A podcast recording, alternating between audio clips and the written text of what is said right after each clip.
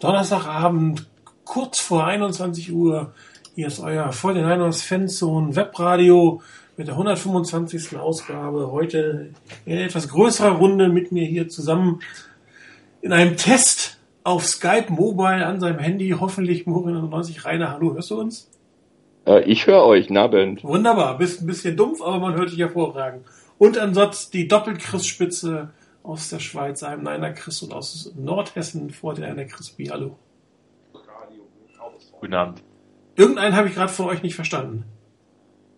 Das wäre die Nachricht aus Nordhessen aus gewesen, denn die habe ich auch nicht gehört. Ja, Nordhessen ist irgendwie weit, äh, weit im, im Dunkeln. Nordhessen hat sich noch gar nicht gemeldet, tut's aber jetzt. Alles klar. Ja, ähm, die 49ers stehen 1 zu 3, haben so ziemlich die schlechteste Offense der Liga, haben kein Laufspiel, haben kein Passspiel, keine Special Teams, eine Defense, die zumindest halbwegs vernünftig gegen die Packers, aber grauenhaft gegen die Cardinals gespielt hat. Also mit anderen Worten, es sieht nicht gut aus um die 49ers, man merkt das auch an den heizigen Diskussionen auf dem Board und an den vielen Artikeln, die rund um die 49ers und deren Probleme geschrieben werden. Und wir werden natürlich heute auch drüber reden. Ähm, wir haben uns entschieden, nochmal kurz auf die beiden Spiele der letzten beiden Wochen einzugehen. Ähm, wollen es nicht, nicht allzu lange machen, weil ich glaube, es ist noch relativ viel gesagt worden und nicht. Aber zumindest die vier Interception von Colin Kaepernick äh, gegen die Arizona Cardinals, da sollte man vielleicht doch mal das eine oder andere Wort zu verlieren. Wer fühlt sich dann da am ehesten zu einer Lage? Das ist. Das sagt doch alles, oder? äh, gut, dann war's das für heute. Ich äh, danke fürs Quatsch. Ja, also ich glaube, da müssen wir nicht darüber diskutieren, dass die, die Leistung da von äh, Colin Kaepernick eine absolute Katastrophe war mit diesen vier Picks. Ähm, bei mir war es so, ich habe ja in der Sendung zuvor gesagt, dass wir verhindern sollen, dass die, äh, dass die Cardinals viele Punkte machen, denn wahnsinnig viel, statistisch wahnsinnig stark waren sie eigentlich vorher nicht. Ja gut, Colin Kaepernick hat mit den beiden Pick 6 ähm, ziemlich in eigen alleine dafür gesorgt, dass, dass man das Spiel verliert. Ähm, und hat dann danach noch ganz, ganz viel Unterstützung vom Rest des Teams bekommen, denn ich habe mit diesen zwei Pick 6 zum Be zu Beginn, ähm, da hättest du das Spiel eigentlich abbrechen können, da, da kam da, danach nichts mehr. Und ähm, ja, da, da waren dann die Defense, äh, war beispielsweise danach auch eine, eine Katastrophe. Ja, äh, Katastrophe. Da, ich glaube, nicht nur die ersten paar Minuten waren natürlich eine Katastrophe. Ich glaube, die ganze Einstellung des Teams von Anfang an hatte man den Gefühl, war eine Katastrophe. Ähm, oder wie, die, wie das Team von den Trainern eingestellt wurde. Das ist vielleicht eigentlich die, die bessere ähm, Definition. Man hatte eigentlich bei den Cardinals von, von Anfang an ziemlich das Gefühl, ähm, dass ähm, ja, wie soll man es ausdrücken, dass, dass, dass sie nicht richtig auf dem Platz waren, dass sie mit ihrem normalen, wie nenne ich es mal, wir fangen mal an, langsam durch die Mitte zu laufen und uns warm zu spielen, aber wirklich ohne große, großen Biss, ohne große Intentionen auf dem Feld zu stehen, weil die Cardinals von Anfang an wirklich hellwach, total heiß waren und, und, auch an der Intensität, die von der von Anfang an sehr stark in die Ecke gedrängt haben, was man auch sofort gesehen hat, dass, dass eigentlich nichts funktioniert hat die erste Zeit, gar nichts. Das Laufspiel hat nicht funktioniert, die Pässe kamen nicht dahin, wo sie kommen sollten, beziehungsweise ähm, äh, sind zum Gegner und ähm, das, das war eigentlich, ich glaube, von vornherein ein so verkorkstes Spiel. Und selbst wenn die, die Interceptions zu Anfang nicht gekommen wären, hatte ich jetzt nicht unbedingt das Gefühl, dass die Fortinanders ähm, da wirklich was hätten reißen können an dem Tag. Ähm, besonders schlimm machen es natürlich, wenn du zwei Pick Six hast innerhalb von, ich glaube, sieben Plays oder irgend sowas. Ähm, aber ein 14 zu 0 nach sieben Minuten ist eigentlich in der Regel noch nicht die Niederlage. Da hast du ein Spiel an sich noch nicht verloren. Ne? Aber ähm, das, das war halt so ein Tag, wo, wo eigentlich gar nichts gepasst hat. Also nichts, meiner Meinung nach. Ja, ich denke, 14-0 nach sieben Minuten kann es geben, wenn du vielleicht dazwischen einen Drive gehabt hast, der mal okay gestartet ist und dann vielleicht noch was, was schlecht gegangen ist. Aber mit zwei Pick 6, ich glaube, da war dann schon so ziemlich die Luft draußen, hatte ich das Gefühl.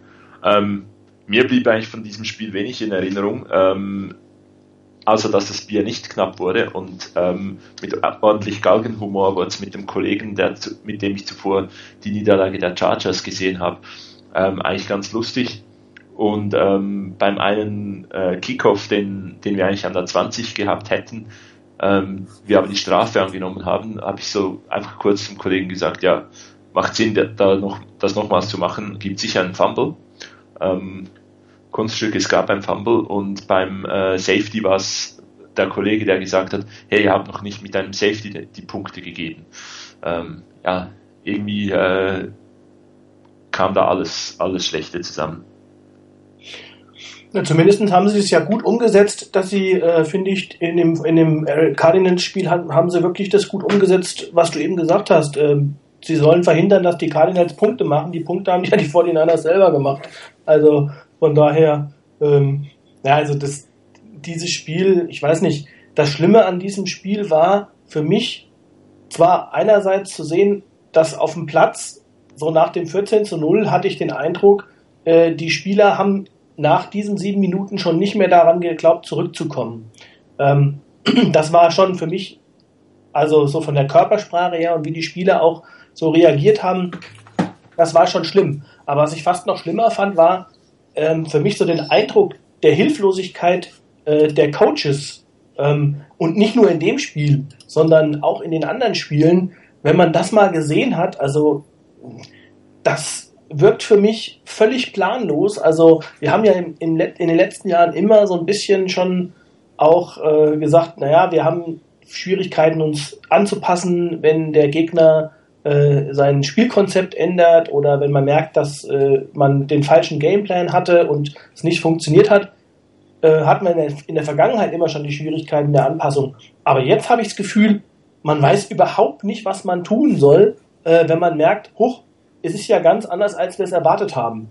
Also das finde ich schlimm und vor allen Dingen, wenn man Tom Sula dann draußen stehen sieht, ähm, also ich weiß nicht, das glaube ich, kann mir vorstellen, das färbt auch oder, oder das lässt natürlich auch so ein, so ein Spieler ähm, nicht, nicht ganz kalt und der merkt das auch. Und ich glaube, da ist ein Riesenproblem. Also wir haben ja schon vor der Saison schon spekuliert, wie wird denn das Coaching-Staff sein, aber ich finde, das hat wirklich alle oder die schlimmsten Erwartungen übertroffen für mich. Ja, das sehe ich ähnlich. Ich hatte, also es gibt ja der eine oder andere, gerade der Zugchef, hat ja von Anfang an sehr stark auf, das, auf dem Trainerteam rumgehackt. Ich habe zunächst erstmal gedacht, naja, warten wir mal ab. Vielleicht geht ja, vielleicht kommt ja was. Aber im Prinzip ist das, was, was er damals schon gesagt hat, hat sich voll bewahrheitet.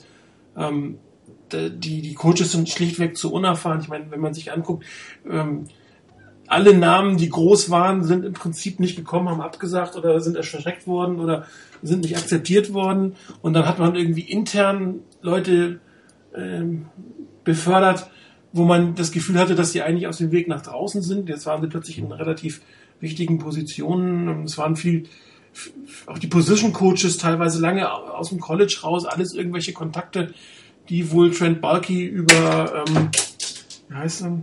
Ehemalige Parcells, genau, über Parcells gekommen sind, aber nichts wirklich Neues, Innovatives. Und ähm, man, man hat eigentlich den Eindruck, also zumindest wenn man sich Tom Sule anguckt, der ist zwar intensiv und der coacht bestimmt auch emotional, aber er coacht halt nicht X's und O's. Und das ist, glaube ich, das Problem in der Situation, dass du einen Coach hast, der sich hinsetzen muss äh, mit, einem, mit einem kleinen, mit, mit diesen kleinen ähm, ähm, Charts in der Hand und einfach aufzeichnen, wie geht's denn jetzt weiter. Also taktisch reden mit den Leuten, wie geht's denn weiter, wie können wir das umsetzen. Und das fehlt eigentlich bei den Vorderlandern meiner Meinung nach im Moment komplett. Bisschen erstaunt bei Eric Mangini, der ja doch deutlich mehr Erfahrung hat, dass ein Tony Sparano der Head Coach geworden ist, aber es sind halt alles Ex-Head Coaches und oftmals hat das einen Grund, wenn jemand ein Ex-Head Coach ist und keinen neuen Head Coaching Posten bekommen hat. Das darf man natürlich auch nicht vergessen. Das ist sicherlich nicht zufällig, dass, dass das der Fall ist. Und äh, Steve Logan, der Steve, glaube ich, der, der Quarterbacks Coach, war nur wirklich lange außerhalb des, der, des Footballs und ist dann zurückgeholt worden und, und man sieht einfach, die mögen vielleicht gute Lehrer sein, aber sie lehren sicherlich nicht das, was man im Jahr 2015 lehren sollte. Und da passt dann der Satz von Torrey Smith, wenn du im Jahr 2015 nicht werfen kannst, dann hast du ein wirkliches Problem. Aber und also ich meine, du musst halt auch noch ein, einen Gesichtspunkt dabei beachten, finde ich. Ähm, es ist halt auch nochmal für mich ein Riesenunterschied, ob ich einen Jim Tom Sula habe, der mit Sicherheit ein hervorragender D-Line-Coach ist, oder ich habe einen Tim, Jim Tom Sula in der Position eines Head Coaches. Das sind zwei völlig verschiedene Paar Schuhe. Also ich meine, wir, wir erleben das ja nun zuhauf in der NFL, dass man, äh, dass man Koordinatoren oder auch Position Coaches hat, die es einfach als Head Coach letztlich nicht auf die Reihe bekommen. Und andererseits wir vielleicht einen guten Head Coach haben, der vielleicht nur äh, gar nicht mal so große Erfolge gefeiert hat als äh, Koordinator oder als, als äh, Position Coach. Also ähm, ich glaube einfach, die Funktion ist eine komplett andere. Und da, also das ist das, was mir eigentlich auch für die Zukunft echt Bedenken macht, ist, ähm, dass das, glaube ich, auch bei der, bei den, bei den Team, beim Teameigner, also, also bei den Chefs ganz oben, sprich bei York und Barkey ankommen muss, dass es eben nicht darum geht, einfach nur einen netten Kerl da an der Seitenlinie stehen zu haben, sondern einen guten Football-Coach. Und vor allen Dingen dann auch einen guten Head-Coach. Und ähm, ich meine, auch da kann man sagen, was man will. Ich habe mit dem einen Auge immer schon so ein bisschen auch jetzt die Spiele nach Michigan geschaut. Äh, was das Harbour ein guter Coach ist, das stellt er jetzt gerade unter Beweis, meiner Meinung nach. Gut, aber gewisse Sachen hat auch er nicht lösen können und die könnten natürlich durchaus ein Stück weit das Kern des Ganzen sein. Das ist halt das, das Thema Quarterback. Ich meine, er hat äh, zweieinhalb Jahre versucht, äh, den Starter Colin Kaepernick zu entwickeln und das haben wir gegen die Cardinals gesehen. Interceptions von einem Quarterback äh, in seinem ersten Jahr oder einem College-Jahr. Ähm, ich wollte zumindest kurz nochmal auf drei Interceptions von ihm kurz eingehen. Das war die erste ähm, Dropback hinten auf dem hinteren Bein gestanden, zu lange gewartet und dann auf dieser Position einen sehr langen Pass geworfen, sehr spät und sehr offensichtlich. Das war die erste Interception. Der zweite Interception. Bei den Cardinals jetzt? Genau. Schritt zurückgegangen, auf dem rechten Bein gestanden, in Rückenlage, einen sehr langen Ball geworfen, quer über das Feld, das noch per Sidearm, also in bester Bernie Kosa Manier. Und er war wieder viel zu spät. Zweimal exakt der gleiche Fehler. Ähm, ein Fehler, den ich am Tag zuvor schon gesehen habe ähm, nee, in der Woche zuvor, Entschuldigung, ähm, Kell gegen Washington, als ein Washington Redshirt Freshman Quarterback genau diesen Fehler gemacht hat. Das kann dir natürlich passieren in der Anfang deiner Karriere. In deinem fünften Starter, ja, kann sie vielleicht einmal passieren, aber es darf dir nicht zweimal passieren.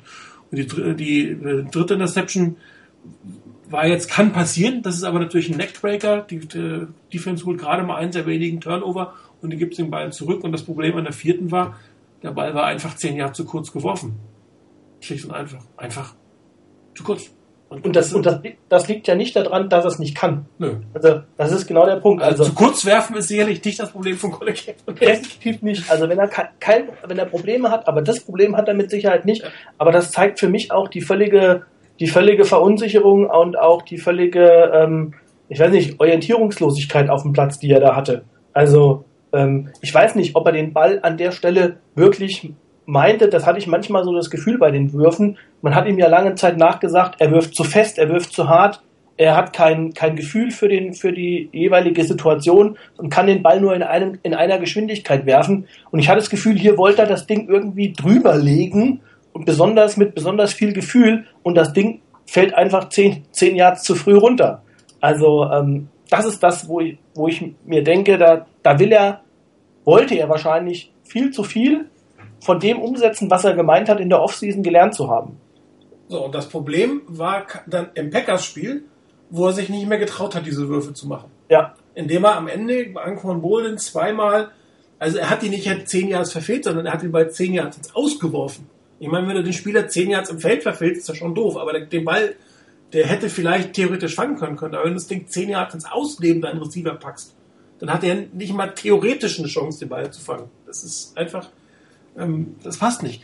Und dass er es kann, hat er zweimal im Packerspiel. Es gibt zwei sehr gute Pässe im Packerspiel. Das eine war die Completion of Torrey Smith. Das war nämlich genau das Dropback, hinsetzen auf Gewicht nach vorne und den Ball hoch in die Luft. Nicht drüber nachdenken. Da, wo er hin soll. So muss man spielen. Da war kein Druck, okay. Aber den Ball wirft ein Aaron Rodgers beispielsweise, ein Tom äh, Brady, ein Peyton Manning, die werfen den mit Druck. Das ist einfach, eine, das ist halt der Unterschied zum Pocket Passer. Die lassen die Leute auf sich zukommen, machen ihren Drop, die sehen den, der Ball geht weg, der wird nicht überlegt, der wird geworfen. Und Colin Kaepernick überlegt. Und man hat das Gefühl, er überlegt, so nach dem Motto, ja, da kommt einer, ich will mich jetzt freilaufen und dann denkt er vielleicht, ich muss in der Pocket bleiben und dann guckt er und dann zögert er und dann ist er zu, zu spät. Und der zweite gute Pall, das war leider eine Incompletion, das war der Lieblingspass vom, vom Schweizer Christ der fällt in die Endzone, der leider incomplete war, weil er extrem gut gecovert war. Aber der Pass selber war extrem gut. Das muss man in dem Moment sehen. Ne? Zurück, hoch in die Endzone rein, genau in die richtige Sideline. Nur der, der Quarterback, äh, der Cornerback stand so dermaßen vor dem Receiver, ich glaube, es war auch Torrey Smith, der Ball war einfach nicht komplett zu kriegen. Aber der Pass war extrem gut. Aber das ist halt dieses Quick Passing auf eine bestimmte Situation, seinen, seinen Receivern vertrauen, dass sie den Play, das Play machen. Ähm, in den meisten machen sie es, manchmal machen sie es halt nicht, das passiert auch. Aber du hast zumindest von der Mechanik her das Richtige gemacht. Aber Colin Kaepernick macht von der Mechanik meistens das Falsche. Und das sollte eigentlich nach fünf Jahren in der NFL, dreieinhalb Jahre als Starter, äh, zweieinhalb Jahre als Starter, das, das sollte er eigentlich langsam können. Und das ist halt, glaube ich, auch so ein bisschen die Diskussion, die auf dem Board ist. Nach dem Motto, er kann es doch, also wird es aber auch wieder können, oder? Naja, er kann es halt nicht genug und er lernt es nicht genug. Und wie viel lange Zeit wird es ihm noch geben? Das sind die beiden Strömungen, die man im Großen und Ganzen gerade erkennen kann. Ja gut, das sind die gleichen Diskussionen wie damals bei Alex Smith. Genau. Vom Prinzip her ist es das Gleiche, richtig. Du musst, du musst irgendwann, glaube ich, einfach eine Entscheidung treffen, wo du sagst, okay, ähm, wie viel, wie viel Zeit gebe ich meinem Quarterback sich zu entwickeln? Und ähm, ich glaube, das ist auch so eine Sache, wenn du dann merkst, okay, die Entwicklung geht einfach zu langsam, dann musst du auch wirklich die Reißleine ziehen an dieser Stelle. Also ich meine, die Diskussion sieht man ja, wie das bei anderen Teams ist. Äh, mein Kaepernick war jetzt ein Zweitrunden-Pick ähm, mit an, an 36, aber äh, man diskutiert bei Archie 3 schon vor der Saison, ob er vielleicht entlassen wird. Das zeigt, wie oder mit welcher, mit welcher ähm, Konsequenz man möglicherweise auch an solche Geschichten rangehen muss.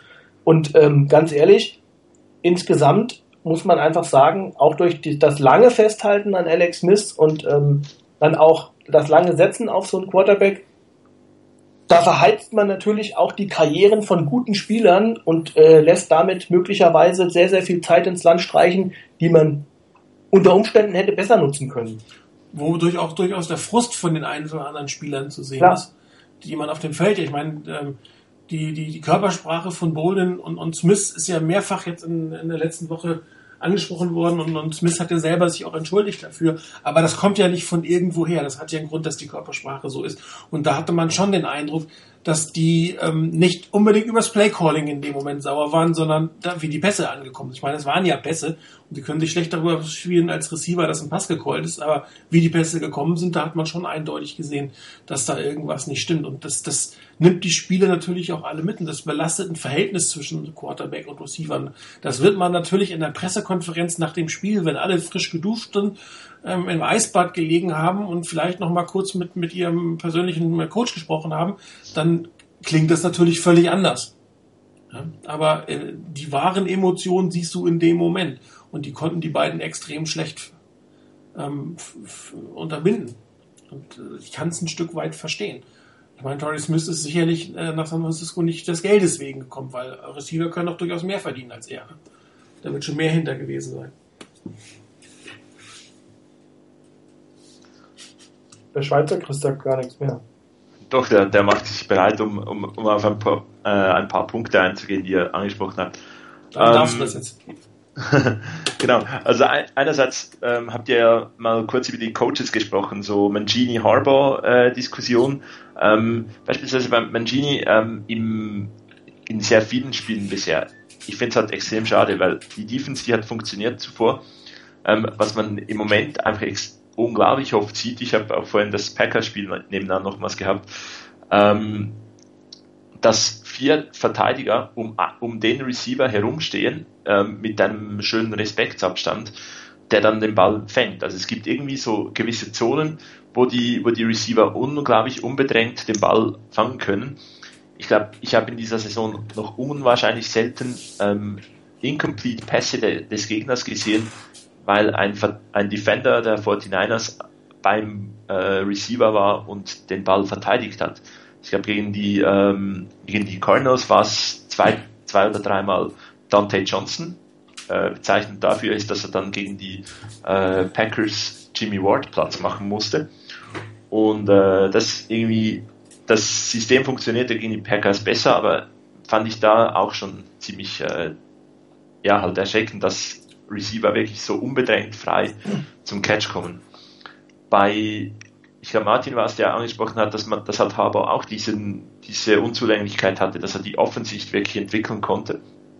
Und ja, das ist grundsätzlich richtig ähm, und wäre auch durchaus ein einigermaßen vertretbarer Punkt gewesen, ihn zu entlassen, wenn man sich gesagt hätte, hey, das war auch deine Aufgabe, das zu entwickeln.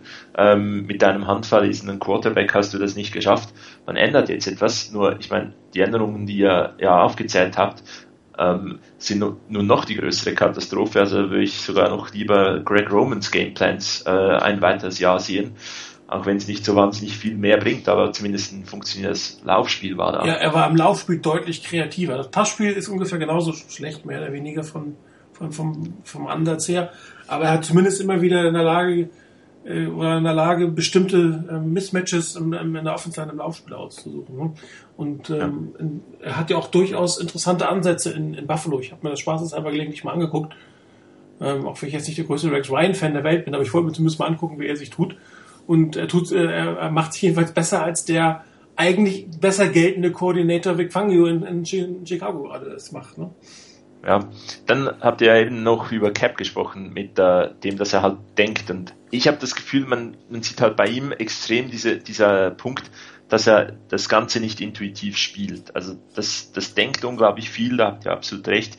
Und er hat halt in Nevada jetzt auch nicht in der absolut besten Conference gespielt. Ähm, und da war es halt ein Read, wenn es nicht da ist, dann mit der Athletik einfach jemanden auslaufen. Und äh, ja, Clay Matthews hat absolut recht. Ich meine, Kaepernick ist nicht Russell Wilson, ähm, denn Kaepernick ist zwar schnell, aber ich, ich empfinde ihn nicht wirklich als flink. Also Russell Wilson bewegt sich extrem flink, sucht noch irgendwie da einem kurz auszuweichen und zieht dann noch das Play. Bei Kaepernick ist es einfach so, wenn er mal in Bewegung ist, dann funktioniert das dann schon mal. Wenn er eine, eine gerade Linie hat, wo er durchlaufen kann, dann geht das gut. Ich habe zum Beispiel im ersten Drive gegen die Packers auch gedacht, ich, ich glaube, Dom Capers ist effektiv der einzige Mensch auf dieser Welt, ähm, der das System mit Kaepernick, wenn der läuft, noch nicht äh, kapiert hat, weil zu Beginn hat er ein, zwei Läufe gehabt, wo es einfach gleich mal das First Down gegeben hat. Ähm, danach hat aber auch Dom Capers das Ganze ähm, in den Griff gekriegt. Und ja, da gibt es halt wirklich andere Quarterbacks, die viel intuitiver halt sich bewegen und durch, durch das auch in, in der Pocket deutlich stärker sind. Ja, nochmal kurz zum Packerspiel. Ein Lichtblick meiner Meinung nach die Defense an dem Tag. Man muss natürlich auch sagen, dass Aaron Rodgers jetzt nicht den besten Tag seiner Karriere hatte. Auch ihm ist er einer unserer Fehler unterlaufen, aber im Großen und Ganzen haben die 49ers in der Defense doch Umstellungen anscheinend gemacht, die durchaus positiv waren, wobei etwas verwundert war, dass man an den Dante Johnson plötzlich gebencht hat. Also das fand ich jetzt extrem überraschend. Ähm, ich wüsste jetzt auch nicht, woran es hätte liegen können. Man hat auch nichts gehört, wobei natürlich Teaminternas, falls da was vorgefallen soll, ähm, vorgefallen sein soll, das wirst du natürlich nicht mitkriegen. Ja, also ich stimme dir zu, das war das, das einzig Positive meiner Meinung nach an diesem Tag. Die Defense, ähm, von daher würde ich auch jetzt auch so für die Gesamt äh, für, die, für die Gesamtsaison oder für den ersten Teil der Saison jetzt äh, sagen, bei der Defense habe ich zumindest den Eindruck, man hat Fehler erkannt aus dem Spiel oder aus dem Spiel vorher und versucht es abzustellen und versucht da was zu verändern. Ähm, wohingegen ich da bei der, bei der Offense äh, eben dieses Gefühl einfach im Moment nicht habe. Ähm, und von daher würde ich es da auch ein bisschen anders sehen. Ich hatte schon den Eindruck, dass man äh, beispielsweise die, die, ähm, den, den Pass Rush ein bisschen anders aufgebaut hat. Das hat besser funktioniert, weil ansonsten ähm, glaube ich auch, also hat man auch gemerkt, dass, dass Rogers deutlich mehr Druck hatte als äh, in, den, in den Spielen vorher. Und ähm, das war meiner Meinung nach schon ein Schritt in die richtige Richtung. Kann natürlich immer noch besser sein. Ich meine, ähm, die andere Seite ist halt die, was, was, was der andere Chris eben schon angedeutet hat, äh, dass man scheinbar immer noch, also das System so aufgebaut ist, dass man wirklich in die äh, entsprechende Zone droppt und dann da wirklich auch mehr oder weniger verharrt und ähm, dass es den Gegnern irgendwie sehr, sehr einfach macht, äh, die entsprechenden Lücken in der Zone zu finden. Wobei ja. sie das ein Stück weit äh, in den, mit dem Flop Receiver nachher geändert haben. Sie haben es ein bisschen. Weil man hat Jimmy Ward gesehen, wie er die Crossing-Routen mitgegangen ist, was genau. eigentlich ja genau entgegen des Systems ist, was du gerade besprochen hast, dass ich eine feste Zone habe. Genau. Also zumindest für den Slot-Receiver hat man sich dafür entschieden. Aber das war, das waren so An Ansätze von dem Pattern-Matching-System, was was, ähm, was Fanjo auch in den Jahren eigentlich zuvor immer gespielt hat. Dass man versucht, da auch entsprechend die, die, ähm, die Routen äh, entsprechend zu erahnen und dann auch möglicherweise mitzugehen und auch das Übergeben, was früher eigentlich bei den 49ers immer gut funktioniert hat, das Zusammenspiel zwischen, zwischen Linebackern und Safeties und Cornerbacks und auch den Slot, Slot Cornerbacks, ähm, das war eigentlich immer eine gute Geschichte. Ähm, man hat gesehen, dass es Ansätze gab. Ich weiß nicht, ob das eine, eine Frage ist, weil das System oder das Gesamte einfach anders ist, wie es Mancini spielt im Vergleich zu Fanjo, dass das eine Zeit lang braucht, bis das etabliert wird. Okay, lange Rede, kurzer Sinn. Ich habe das Gefühl, die Defense hat sich zumindest ein bisschen in die richtige Richtung entwickelt. Und sie haben Aber- sich auch in-game sozusagen angepasst, weil Genau. begonnen haben sie mit der gleichen Aufstellung wie gegen, gegen ähm, die Cardinals. Ich weiß noch, ich habe im Live-Thread darüber, genau mich darüber beschwert, virtuell, äh, dass man schon wieder mit einem Linebacker gegen einen Nummer 1 Receiver spielt. Aber das ist tatsächlich, ich glaube, nach dem ersten Touchdown spätestens haben sie das verändert. Und ähm, das, das, das Zweite, was man ja auch sehen muss, ich finde, das darf man auch nicht, nicht bei der ganzen Geschichte, auch was die Defense angeht, zumindest nicht, nicht ähm, unberücksichtigt lassen.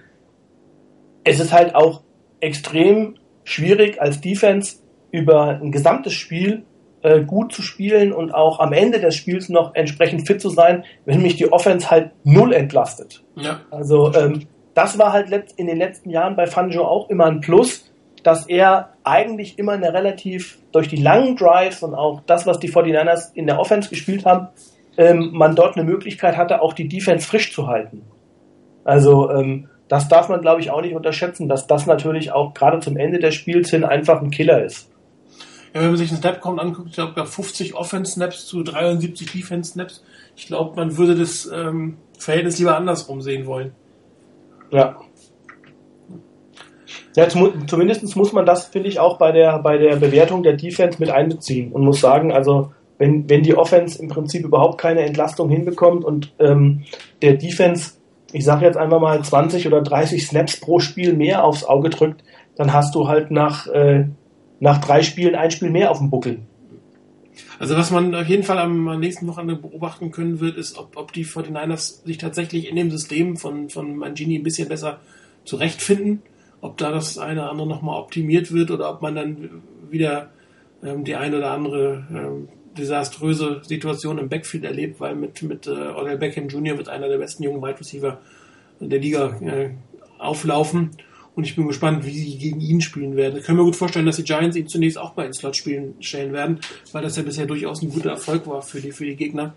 Mal gucken, ob Jimmy Ward dann tatsächlich wieder vergleichbar spielt, weil er durchaus endlich mal ein Stück weit seinen Draftstatus am letzten Wochenende zumindest gerechtfertigt hat. Und vielleicht sehen wir hier die eine oder andere Steigerung, weil die Offense kann tatsächlich jede Hilfe gebrauchen. Sie bekommt sie jedenfalls nicht von den Special Teams. Ähm, die Frage ist, was ist schlechter, die Offense oder die Special Teams zurzeit? Wahrscheinlich die Offense, aber okay. Die Offense, also für mich ganz klar. Ja, die, die Special Teams bewegen zumindest den Ball, wenn auch nicht weit, aber ähm, Opinion hat ja durchaus ein gu- gutes Bein. Die Frage ist, was, warum passieren ihm so viele Schenks? Ist das irgendwie ein Technikproblem? Hat er vielleicht eine bestimmte Art zu panten, die sehr risikobehaftet ist? Das heißt, wenn ein Stück weit was falsch läuft, ist der Punt gleich scheiße? Oder hat er einfach einen schlechten Tag gehabt? Weil diese, diese 50, 55 Yard Punts hat man ja doch öfter von ihm gesehen. Das sind keine Zufallspunts. Die sind durchaus bei ihm drin, nur sie sind anscheinend nicht konstant genug. Ich glaube, das ist, wie du gerade gesagt hast, die Konstanz ist das Problem. Ähm, ich meine, ich habe irgendwo gelesen, ich kann mich zumindest nicht mehr dran erinnern, weil es so lange her ist, ähm, dass auch Andy Lee in den ersten oder in, zumindest in der ersten oder in den ersten beiden Saisons auch unkonstant gewesen sein soll. Ähm, aber ich meine, das liegt jetzt auch schon gefühlte nicht, über zehn Jahre zurück. Ähm, 2004, glaube ich. ist das. 2004, genau. Also von daher, ich müsste mal sich mal die Stats angucken oder aber auch so eine Statistik sagt ja wenig aus, wenn man nur einen Durchschnitt hat. Ähm, weil, ich meine, wenn ich ein Ding raushaue mit 65 Yards und hau dann eine Gurke raus mit 25, dann habe ich immer noch einen vergleichsweise annehmbaren Durchschnitt. Ähm, aber äh, das weiß ich nicht so ganz genau. Also, ich weiß nicht, da würde ich jetzt, finde ich es ein bisschen früh, den Stab zu brechen über so einen Rookie-Panther in der ersten Saison. Ähm, da muss man halt einfach gucken und äh, ich weiß nicht, man kann jetzt natürlich heftig drüber streiten, ist es ein 5 drunter wert oder ein 6 drunter oder kriege ich den undrafted? Ähm, Aber dass man früher oder später einen anderen Panther bra brauchte, weil ähm, Andy Lee ja jetzt auch nicht mehr, äh, weiß ich nicht, noch ewig spielt, das, damit kann ich leben mit der ganzen Geschichte. Und dem muss man jetzt meiner Meinung nach auch mal eine Chance geben. Lasst ihn mal die Saison zu Ende spielen und dann kann man mal gucken, wie sich das entwickelt. Man kann auch nächstes Jahr mit dem Kicker-Pick rechnen. Würde mich Ja, natürlich. Ja, ich meine, grundsätzlich fände ich es nicht so wahnsinnig doof, ähm, wenn, wenn wir den Panther eigentlich nicht so wahnsinnig oft brauchen würden. Also gut, sind, die Spiele sind bisher eigentlich auch zwei äh, total klar gewesen. Da war es egal, ob der Panther jetzt einen Punt besser oder schlechter macht. Ähm, so ein bisschen das, was man auch bei Harbour kritisiert hat zwischendurch, dass man dann auf das sichere Field Goal geht, einfach die drei Punkte mitnimmt nach einem langen Drive. Ähm, da waren die Special Teams ein extrem zentraler Punkt, weil man einfach so das Field Position Battle gewinnen, gewinnen kann. Aber ähm, ja, ist, es ist jetzt halt auch nicht mehr so, dass die, die Offense den Ball bewegt oder halt äh, und, und die Defense danach hält, ähm, dass man, dass man mit den Special Teams dann halt punkten muss. Und das ist äh, deswegen fällt es etwas mehr ins Gewicht, aber ich würde ihm jetzt auch noch Zeit geben. Es eben ist, ist grundsätzlich, wenn du wenn du keine keine Spieler mehr hast, denen du einen Grade gibst, dass sie dass sie gedraftet werden sollen und halt den Panther unbedingt haben willst. Ich meine, es gibt ja, würde nichts Blöderes geben, als wenn du dann in der sechsten Runde da bist und sagst, oh, jetzt ist vor drei Picks der Panther gegangen. Ähm, dann nimmst du ihn halt in der fünften Runde, wenn du nichts mehr anders hast, zu, um zu nehmen. Also. Ja, heute würden uns ja die langen Drives mit den Field Goals reichen. Sechs Field Goals, wir hätten das Spiel gewonnen, aber nicht mal das funktioniert leider im Moment. Genau, das ist das, das war das absolut frustrierende. Im Montagmorgen äh, das, das Resultat anschauen, äh, weil ich das Spiel nicht ganz live sehen konnte. Und ich, ich habe mit 50 Punkten plus von Aaron Rodgers ge gerechnet. Ähm, habe mich auf sowas eingestellt, dann die erste Halbzeit gesehen, gedacht, okay, die Defense scheint was gemacht zu haben. Und dann hat man ein, ein Spiel, das du gewinnen kannst, also meine 17 Punkte ähm, zu, gegen Aaron Rodgers nur, zu, nur zulassen, das ist eigentlich schon fast wie wenn du gegen andere Quarterbacks null Punkte zulässt. Ähm, und die, Defen, äh, und die Offense schafft es, äh, sensationelle drei Punkte zu machen. Also, es waren dann noch die Special Teams eigentlich. Ja, wir hatten gerade das Thema Snapcount, das passt zu der Frage von, von Mr. Lefthand, ähm, warum Bruce Miller so wenig spielt. Ähm, ich weiß gar nicht, wie viele Snaps er in, der, in, dem, in allen vier Spielen hatte, aber es äh, sind nicht allzu viele und ich persönlich muss sagen, mich überrascht das auch. Ähm, ich halte ihn für einen durchaus guten Fullback, der auch im Passspiel den ein oder andere bekommen kann. Und gerade mit einem Vernon Davis aus, also dass man nicht mehr die typische drei Tight End Situation da wirklich ausspielen konnte, haben die Fortinanders ihren Fullback trotzdem nicht eingesetzt. Und das in einem Spiel, in dem sie es nicht geschafft haben zu laufen. Das ist natürlich schon etwas merkwürdig. Gut, sie haben auch nur acht äh, Mal äh, Hyde laufen lassen, was natürlich auch ein relativ großer Kritikpunkt war, weil die, die 49ers vom Ergebnis her ja nie wirklich aus dem Spiel waren. Da hätte man sicherlich Hyde das eine oder andere Mal noch den Ball geben können und vielleicht auch mal das eine oder andere etwas klasserisches Laufspiel mit einem Fullback spielen. Man hätte es ja zumindest mal versuchen können. Aber da ist dieses äh, unser drei tight system das ist, was wir gebaut sind. Ähm, also ich persönlich kann es absolut nicht nachvollziehen, es sei denn, Bruce Miller hat tatsächlich irgendeine Formschwäche, von der wir nicht wissen, dass er sie hat. Das mag natürlich immer sein. Also schlechter als äh, Vance McDrop ist er mit Sicherheit nicht, auch nicht im Passspiel. Und äh, vom Blocking her ähm, glaube ich auch, also das hat er, hat er in den Jahren gezeigt, dass er, dass er ein, ein, ein guter Blocker im, im Laufspiel ist. Also von daher erschließt sich mir das auch nicht, warum man ihn nicht ins Spiel einbindet. Ich kann es mir nur so erklären, dass, dass er schlicht und ergreifend von, von seiner, also von der Position Fullback, ähm, dass man da sagt, okay, ich habe ich hab bessere Spieler mit äh, oder Spieler, die besser in mein System passen als äh, ein Fullback. Ähm, verstehen Darf- kann ich es nicht, ich- weil ich Ich würde wollte die Zwischenfrage stellen, welches System siehst du? ja, okay. Ja, es ist, es ist schon ein System da, nur das System ist so schlecht, dass man sich überlegen sollte, ob er nicht zu einem mit einem Fullback zurückwechselt. Genau. Also, ähm, oder auch zumindest, ich meine, auch da, äh, von, von mir aus auch in dem schlecht funktionierenden System, stell ihn mal auf Tight End auf und lass mal gucken, wie er, wie er da spielt. Ich meine, er ist zwar nicht der, der klassische Tight End, aber das war, ähm, war, äh, ach, jetzt habe ich den Namen nicht parat. Ähm, Bin ich denn bescheuert? Ähm, du spielst jetzt bei den Titans, ne? Ja, genau. Ja. Delaney Walker. Danke. danke, danke, da ist er. Ähm, ist schon so lange her. Ähm, das war ja die Lenny Walker auch nicht. Also der war auch äh, meiner Meinung nach, ich glaube sogar noch kleiner als, als äh, Bruce Miller. Und ähm, das, der hat auch aus, äh, ich sage mal, je, je, jegliche Position in dem Bereich gespielt, ob jetzt Fullback, ähm, H-Back, Tight End, ähm, völlig egal. Aber ich meine, es geht auch darum, dass Vance McDonald schlicht und ergreifend einfach keinen Ball fängt. Also ähm, und okay, er soll im Blocking war er wohl ganz gut im letzten Jahr, aber das kann es halt nicht sein. Also ähm, Vor allem das Blöde ist, er kriegt die guten Pässe von Colin Kaepernick und fängt sie trotzdem nicht. fängt sie trotzdem nicht. Also ja, okay, also die zumindest die fangbar waren, ja.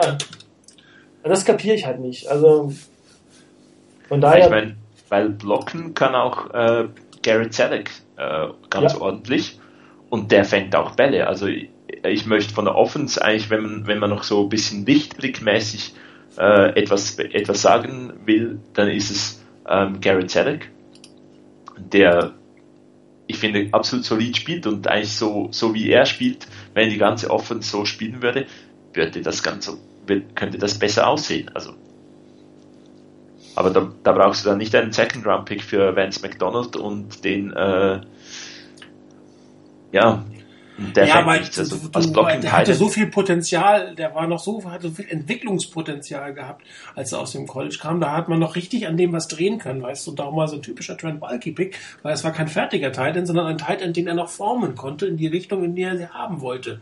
Wie so viele voll erfolgreiche äh, Konversion Konversionsprojekte, die Trent Bulky bei den 49ers durchgezogen hat. Das wäre ein weiteres von den Meilensteinen gewesen. Übrigens habe ich gerade auf dem, äh, beim Spiel gesehen, äh, der längste Pass des Spiels von Colin Kaepernick, glaube ich. Ähm, 40 Yards auf äh, Quinton Patton. Ja, Passlänge 20 Zentimeter. ja, Genau.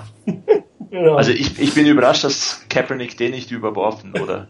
Ja, ist jetzt etwas Er gemein. hätte Nee, er hätte einen halben Meter zu hoch werfen können, das wäre durchaus möglich gewesen. was man Nein, das ist bei allem Spaß, was man mit, mit solchen Dingen machen kann, was man da sagen muss, es war mal eine kreative Idee im Playbook. Ja, das stimmt. Ah, Ähm, nur war danach von dem wiederum überhaupt nichts zu sehen. Und danach kamen die beiden, äh, beiden Sacks gegen äh, Kaepernick äh, in der Red Zone. Ähm, ja, Ja, und dann, das kam, auch wieder- dann kam der völlig, wirklich grausamste Pass, den er diese Saison geworfen hat auf äh, Reggie Bush. Zehn Yard frei über die Mitte, in den Rücken zu tief. Also das sind so Sachen, das sind halt die Pässe, warum ich irgendwie inzwischen daran zweifle, dass er langfristig der, der Quarterback der 49ers ist. Weil das sind so dermaßen Routinepässe, die jeder Quarterback in der Highschool lernt. Und die funktionieren nicht. Das sind sichere First Down, sichere 10 Yards, ohne Druck auf einem Wide Receiver. Und er hat einen Pass ähm, dem äh, Anfang Boden vor die Füße geworfen, den er nicht mehr fangen konnte. Smith hat einen vom Boden gekratzt, der viel zu tief war. Er hat Selleck in den Rücken unterhalb der Knie geworfen in der Crossing-Route. Er hat jetzt das Ding auf. Ich, ich, ich, da weiß man irgendwann nicht mehr, was man tun soll. Ich meine, da hilft ihm auch ein Camp, Camp Warner nicht. Das ist ein Ball, den er können muss. Den muss jeder Quarterback in der NFL im Schlaf können. Das sind die Sicherheitspässe, die man immer drauf haben muss. Die sicheren Wobei- Yards vor allen Dingen. Wobei, schau dir, schau dir, wie du das eben gerade gesagt hast, schau dir die Entwicklung dieser Geschichte an. Du machst dieses, diesen, dieses, weiß ich, Laufpassspiel, Passlaufspiel, keine Ahnung, ähm, diese 40 Yards, du stehst im Prinzip in der Red Zone und dann wirst du zweimal gesteckt. Und zwar so, wo du, wo in den beiden Sacks meiner Meinung nach natürlich äh, die Fehler bei der, also bei der O-Line lagen. Ähm, also da hat auch Marcus Martin wieder mal, äh, ist er seinem Beruf gerecht geworden, der schlechteste Center der Liga zu sein, keine Ahnung. Aber ähm, da waren halt auch wieder Dinger dabei, wo ich dann sage, da kriegst du zweimal hintereinander, verlierst du, weiß ich nicht, 25 Yards Ja.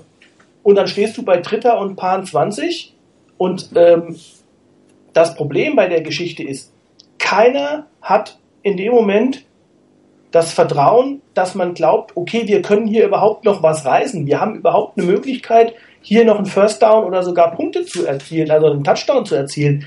Diese, dieses Selbstvertrauen ist null da.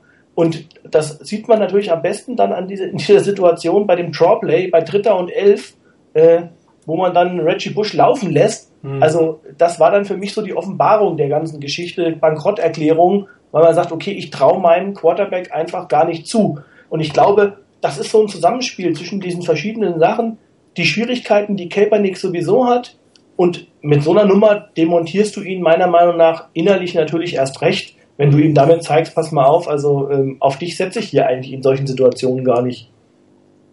Genau. Also gerade bei dem, äh, bei der dritten Versuch nach der, an der Goal-Line-Situation, nach den beiden Sex, hätte man ja einfach mal den Pass in die Endzone testen müssen. Ja, Einfach mal rin damit. Ich meine, aber das ist auch wieder ein Teil des Systems, das habe ich auch im Live-Chat mehrfach geschrieben. Ich meine, dass die, die, die ähm, Teams extrem viel Druck auf die 49ers Offense Line ausüben, ist ja jetzt kein Geheimnis. Und dass die Offense Line damit nicht so richtig gut umgehen kann, ist auch kein Geheimnis. Dann sollte es doch irgendeine Passroute geben, oder am besten zwei, die dagegen designt sind. Das ist dann halt nur ein 5 paar Yard Pass. Vielleicht wirst du nach sieben Yards getackelt, aber du hast mal sieben Yards gemacht. Nach deinem ersten Sack hättest du dann fast wieder die Yards raus, die du den Sack verloren hast, durch einen relativ einfachen Pass. Viele andere Dinge macht Rogers oft auch nicht. Ne? Gegen den Blitz. Warum, warum ist er so gut gegen den Blitz? Weil der immer einen kurzen Pass hat, den er spielt, todsicher. Da muss er gar nicht hingucken. Da weiß, wo der Druck herkommt. Er ist inzwischen gebrieft, wo seine Receiver sind. Und dann wirft er das Ding los. Aber bei den 49ers siehst du dann die, die Routen alle nur geradeaus, geradeaus, geradeaus. Und dass Colin Kaepernick diese geradeaus-Routen nicht wirft, wo er sich die er nicht antizipieren kann, wann der Mann jetzt frei ist und wo er den Ball hinwerfen soll, dann kriegt er den nächsten Sack, anstatt irgendwas über die Mitte, Crossing-Routen, eine Auto, aber schnell. Ja, und das, das muss aber auch wieder Colin Kaepernick sehen, an der Line of Scrimmage, wo denn der Druck herkommt. Das muss er irgendwie antizipieren. Und da, wo der meiste Druck herkommt, da muss irgendein Spieler halbwegs frei sein. Anders geht das nicht. Weil alle Ähm. kannst du halt nicht verteidigen. Ja, ich, ich sehe gerade das, oder habe gerade den einen Sack, äh, über den wir gesprochen haben, äh, den, den Joe Staley verschuldet hat, äh, vor mir gesehen. Ähm, zunächst mal finde ich absolut okay, war ein gutes Play vom, äh, vom Linebacker der, der Packers, der da wirklich ähm, Joe Staley schlägt. Wenn man aber sich das Bild anschaut, die, die Interior, Interior Linemen, die haben überraschenderweise mal was geblockt. Es gäbe so ansatzweise eine Pocket, sie ist nicht so wahnsinnig schön. Kaepernick bleibt einfach nach, bei seinem Drop hinten stehen. Und das finde ich auch systematisch falsch, was, was da läuft. Denn er bewegt sich auch heute noch kaum einmal einen Schritt nach vorne. Ich denke nämlich, wenn er, wenn er nicht da hinten stehen bleibt, kann vielleicht Joe Staley den Druck nach hinten noch weg, wegdrängen und er hätte nochmals vielleicht nur so eine Sekunde mehr Zeit, um den Pass anzubringen. Bleibt einfach da hinten stehen und wird gesackt. Also klar, Joe wird geschlagen, aber mit ein bisschen äh, sinnvoller Bewegung von Kaepernick hätte man das auch verhindern können. Im Endeffekt aber danach auch, ähm, dass du, das ist aber auch etwas bezeichnend, dass der äh, Coach, der letzte Saison äh, oder in, unter Harbour für die Red Zone verantwortlich äh, war, jetzt unser Offensive Coordinator ist. Also wie willst du da aus der, Offen, äh, aus der Red Zone Punkte machen? Ja, vor allem, wenn du voll in der Verantwortung bist, bist du noch mal ein bisschen konservativer, als wenn du nur halb in der Verantwortung bist.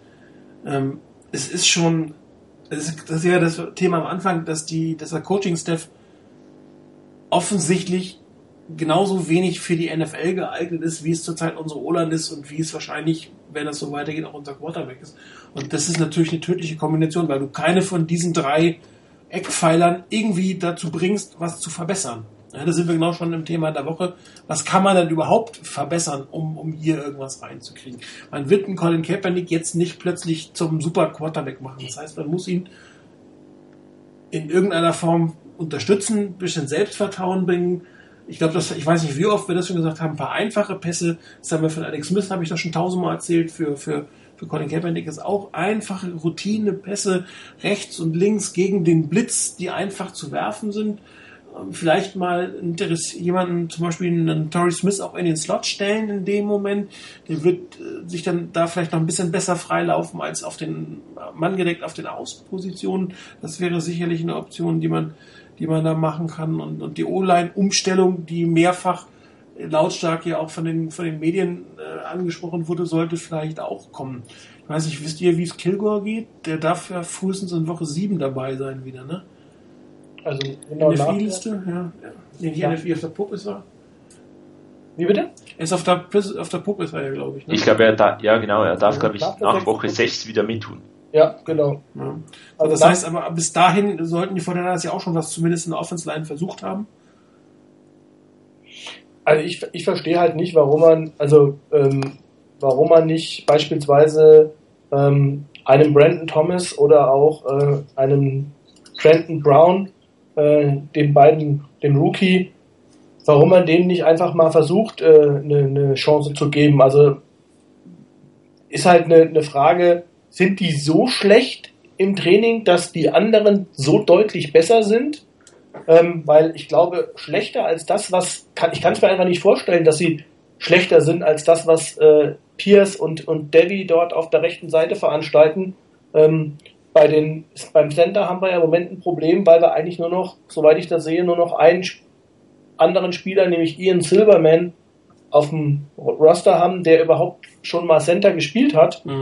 Von daher, ähm, Da müssen wir durch, diese, die nächsten drei Wochen.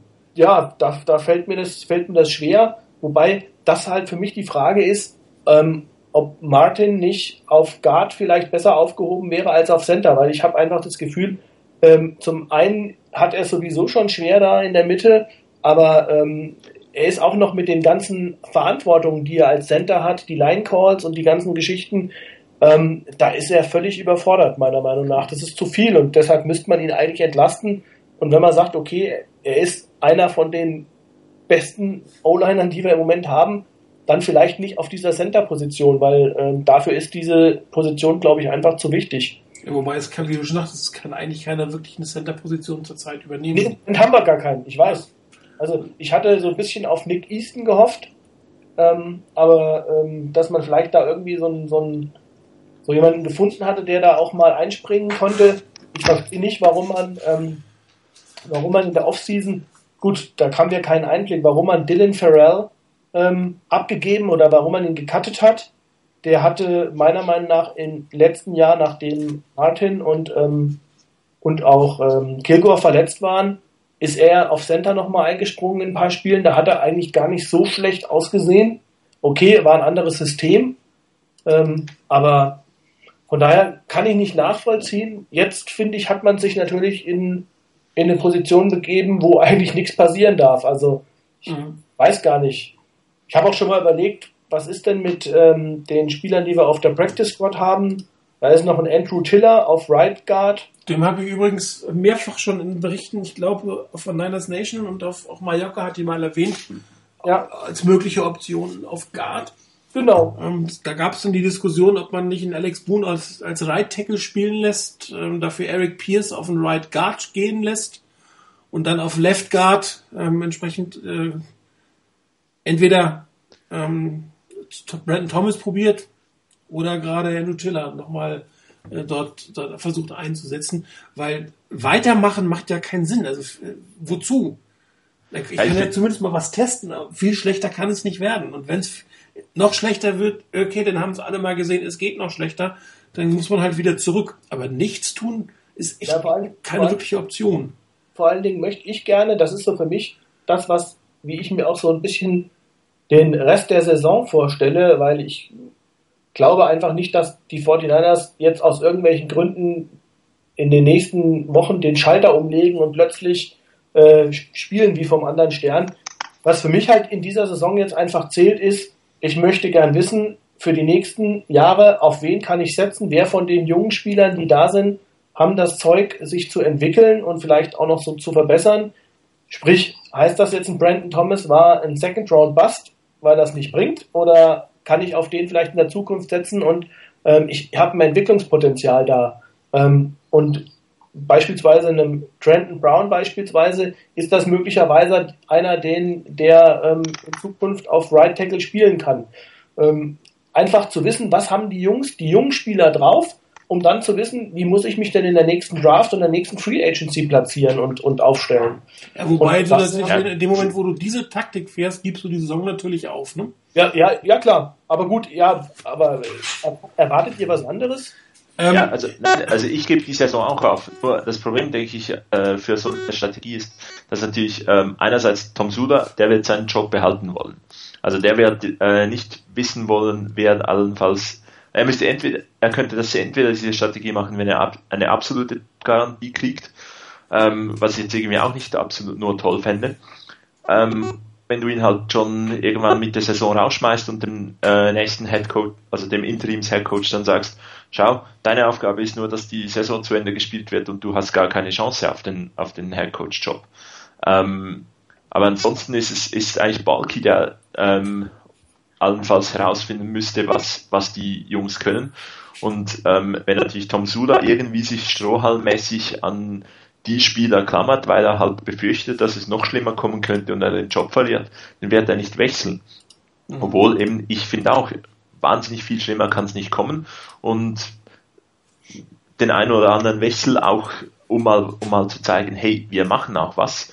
Ähm, nicht diese hilflose Situation eigentlich darzustellen, dass man irgendwie, ja, dass eigentlich die halbe Welt sieht, die Offensive Line ist schlecht, aber es wird nichts verändert. Ähm, ja, das Chris hat sagt ja gerade in der Pressekonferenz, uh, we made some changes uh, for the Giants game we feel good about.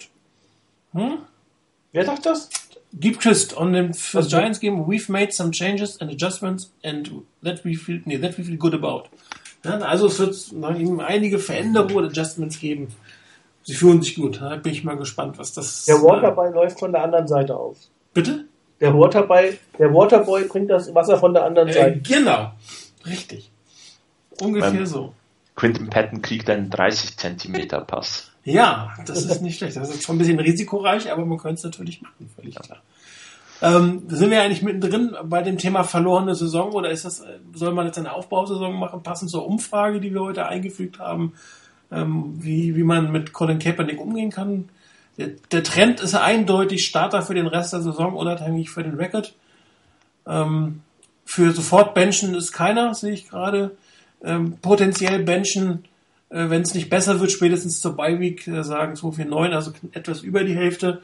Ähm, ich persönlich muss sagen, wenn ich die Strategie fahre, die Saison ist eh eigentlich gelaufen. Spätestens wenn wir gegen die Giants verlieren, ist die Saison gelaufen. Ähm, ich will Chris Ansatz nachfahren. Wir gucken mal, wer nächstes Jahr gut ist. Dann würde ich tatsächlich mit Colin Kaepernick zu Ende spielen, weil das dann völlig egal ist, ob ich ihn breche oder nicht, ähm, wie er spielt oder nicht. Und ähm, wenn ich, in, echt, das ist meine persönliche Meinung, ich weiß, dass ihr durchaus eine ähnliche Meinung vertretet, aber nicht alle.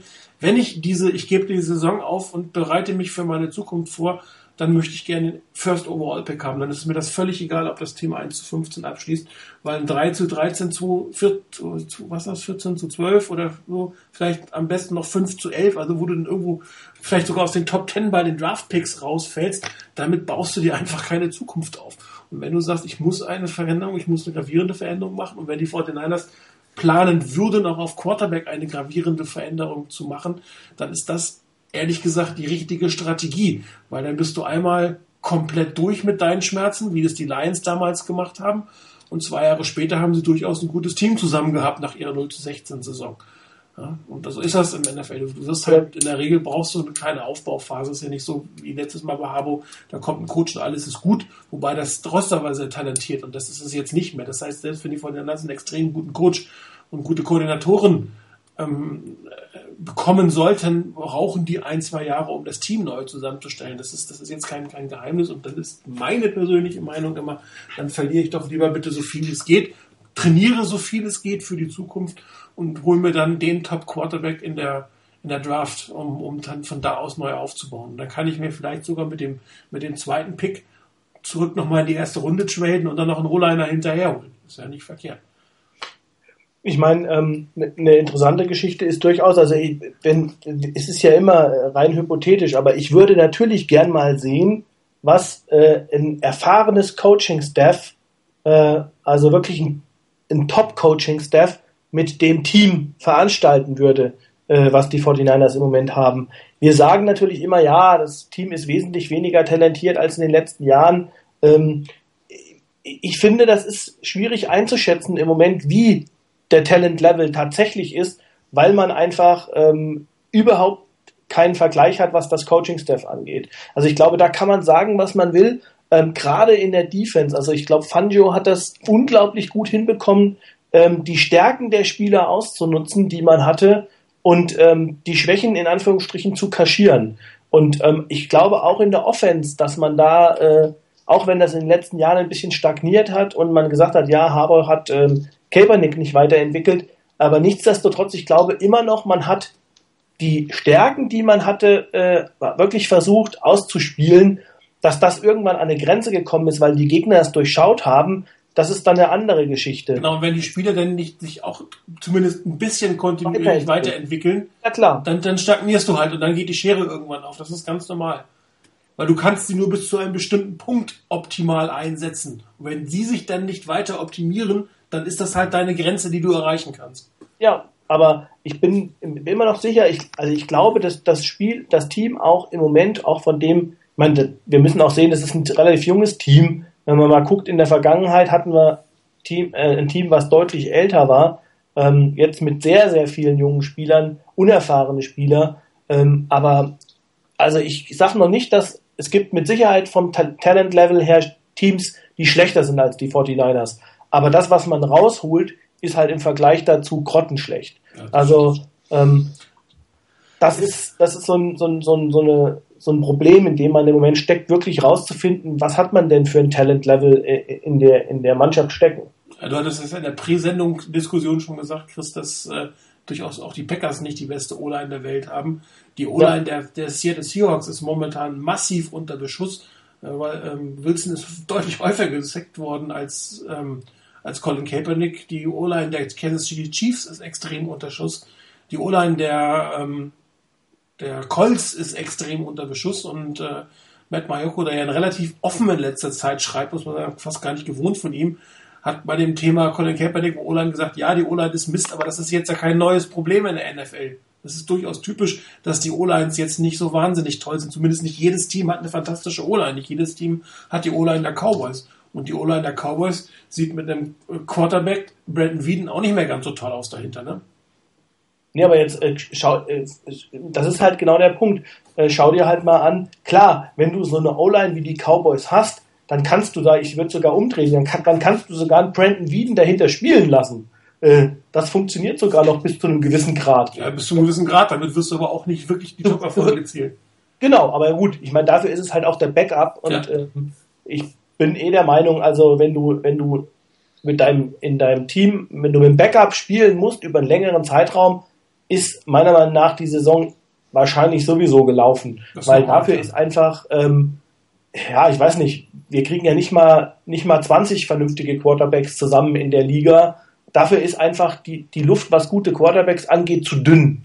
Und ähm, das ist immer nur noch, ist, ist so und wahrscheinlich stärker als je zuvor in dieser passlastigen Liga einfach, wenn du keinen guten Quarterback hast, dann hast du es verdammt schwer. Mhm. Und ähm, aber was du eben gesagt hast, O-Line, ähm, ich hatte in dem, habe mir die, die Packers-Spiele auch eigentlich fast alle angeguckt in, in der Saison.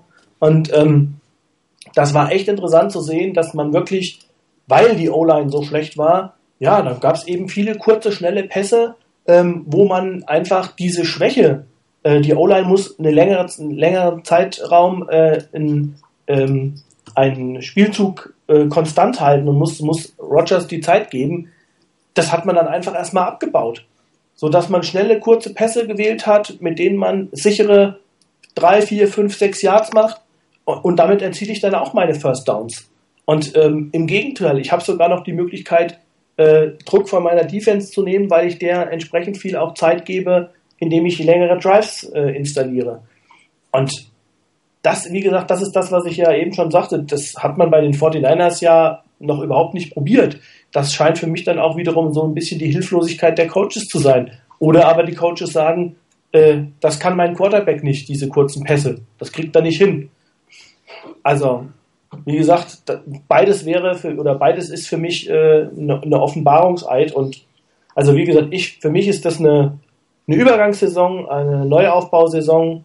Ähm, und ich bin da. Da ist eigentlich der Rekord egal. Das ist mir völlig egal. Also ich, also entweder Playoffs und Chance ähm, weit zu kommen oder alles andere ist mir dann egal. Dann, dann soll man auch richtig draufkriegen. Was bringt's mir denn, wenn ich, wenn ich, wie in den, hatten wir in der Vergangenheit auch schon häufiger, dass ich dann plötzlich, weiß ich nicht, 5 zu 8 stehe und die letzten drei Spiele gewinne ich dann äh, mit irgendwelchen Dusel bei irgendwelchen nichtssagenden äh, Geschichten, wo es um die goldene Ananas geht. Ich gehe dann mit einem 8 zu 8 nach Hause und sage, super, ich habe tolle Entwicklungen am Ende der Saison gezeigt, mein Coaching-Staff bleibt, meine, meine Draft-Position verschlechtert sich in Richtung Pick Nummer 20 und ähm, ja, super. Nichts gewonnen, ein Jahr verloren. Ich meine, die, die Colts haben es im Prinzip genau richtig gemacht. Ne? Die hatten in ihrer letzten Historie zwei Ja. schlechte Saisons und hatten Peyton Manning und, und äh, Oliver Luck, äh, Andrew Luck. Oliver Luck. Äh, ich meine, ich glaube, die Fans der Colts nehmen diese beiden miesen Saisons gerne hin. Definitiv und ir- irgendwo unfair, dass äh, ein Team das so schafft. Also ich habe es mal mit einem im Sportrecht mit einem Dozenten, der auch unglaublich Football-Fan ist, äh, besprochen und der hat gesagt, eigentlich ist es total gemein, dass es solche Teams gibt. Ähm, ich meine, ich zähle uns dazu. Wir haben äh, Joe Montana, Steve Young, dann gibt's die Packers mit Brett Favre und äh, Aaron Rodgers. Ähm, jetzt die, die Colts mit äh, Manning und Luck, die einfach solche guten Quarterbacks äh, in Serie bekommen ähm, und irgendwie andere Teams, die nie auch nur ansatzweise so einen Quarterback bekommen. Äh, ist etwas gemein, aber ich hätte gerne den nächsten von, von dieser Kategorie. Genau, und dann hast du nämlich 15 Jahre, ja doch gut 15 Jahre Ruhe auf der Position. Und, und also mir, das ist immer, das ist eine persönliche Sache, mir persönlich ist es das wert, sozusagen, so eine verlorene Saison zu haben, weil sie Also bessere Chancen gibt auf eine gute Zukunft. Ich hoffe nie auf so eine Saison. Also ich hoffe Ja, aber- bei ja, keinem, Vorfeld bei keinem Spiel nicht, ne? hoffe ich, dass, dass mein Team verliert. Äh, Das ist, das ist eigentlich grundsätzlich klar.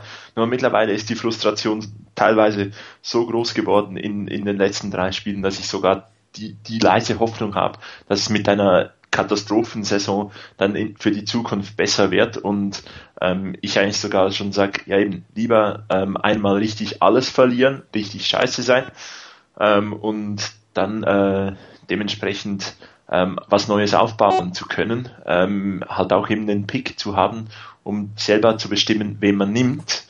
Ähm, und wenn es halt eben so richtig, richtig schlecht geht, ähm, dann habe ich noch so die leise Hoffnung, dass auch irgendwie ein junger Herr in, äh, sind ja in Youngstown, Ohio, glaube ich, sind die Yorks ja zu Hause, Mhm. dass der da hockt, sitzt und dann sich sagt, okay, also so schlecht habe ich es jetzt auch nicht mit meinem äh, Klasse-Team äh, erwartet ähm, und dann halt auch wirkliche Veränderungen äh, vornimmt. Ähm, ansonsten eben, wir haben jahrelang Mittelmaß erlebt mit, äh, mit Nolan, mit, mit Singletary und das, das hat einfach, ja, Und müsst macht dann auch, das nicht macht, vergessen.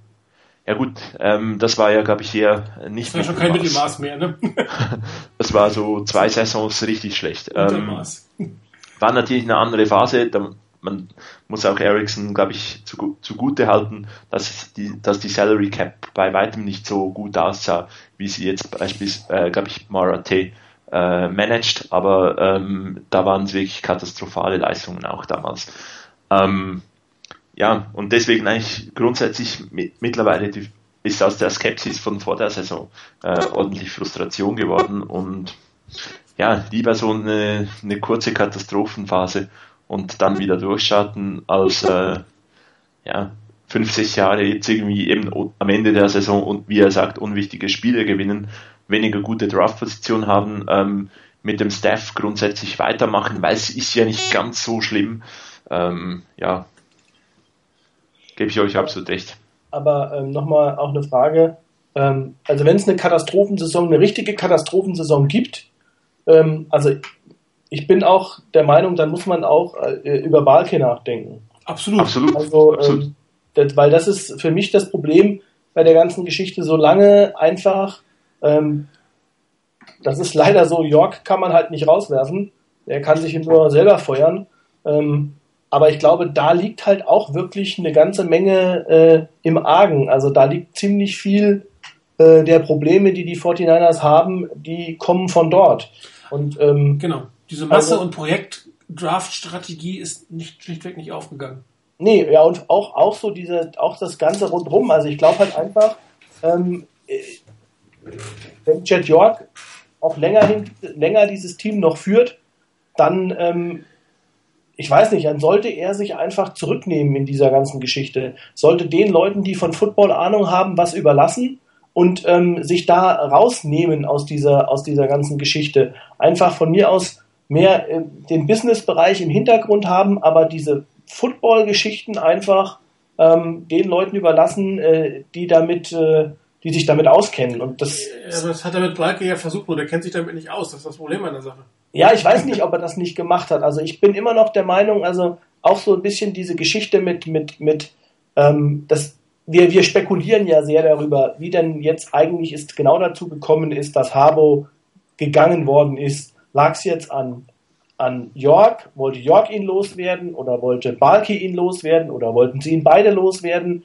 Ähm, ich habe manchmal schon noch so ein bisschen den Eindruck, dass, dass Balki mit trotz aller ähm, aller Unstimmigkeiten, die möglicherweise zwischen ihm und Harbour da waren, professioneller, viel professioneller mit der Sache umgegangen ist als äh, Jet York.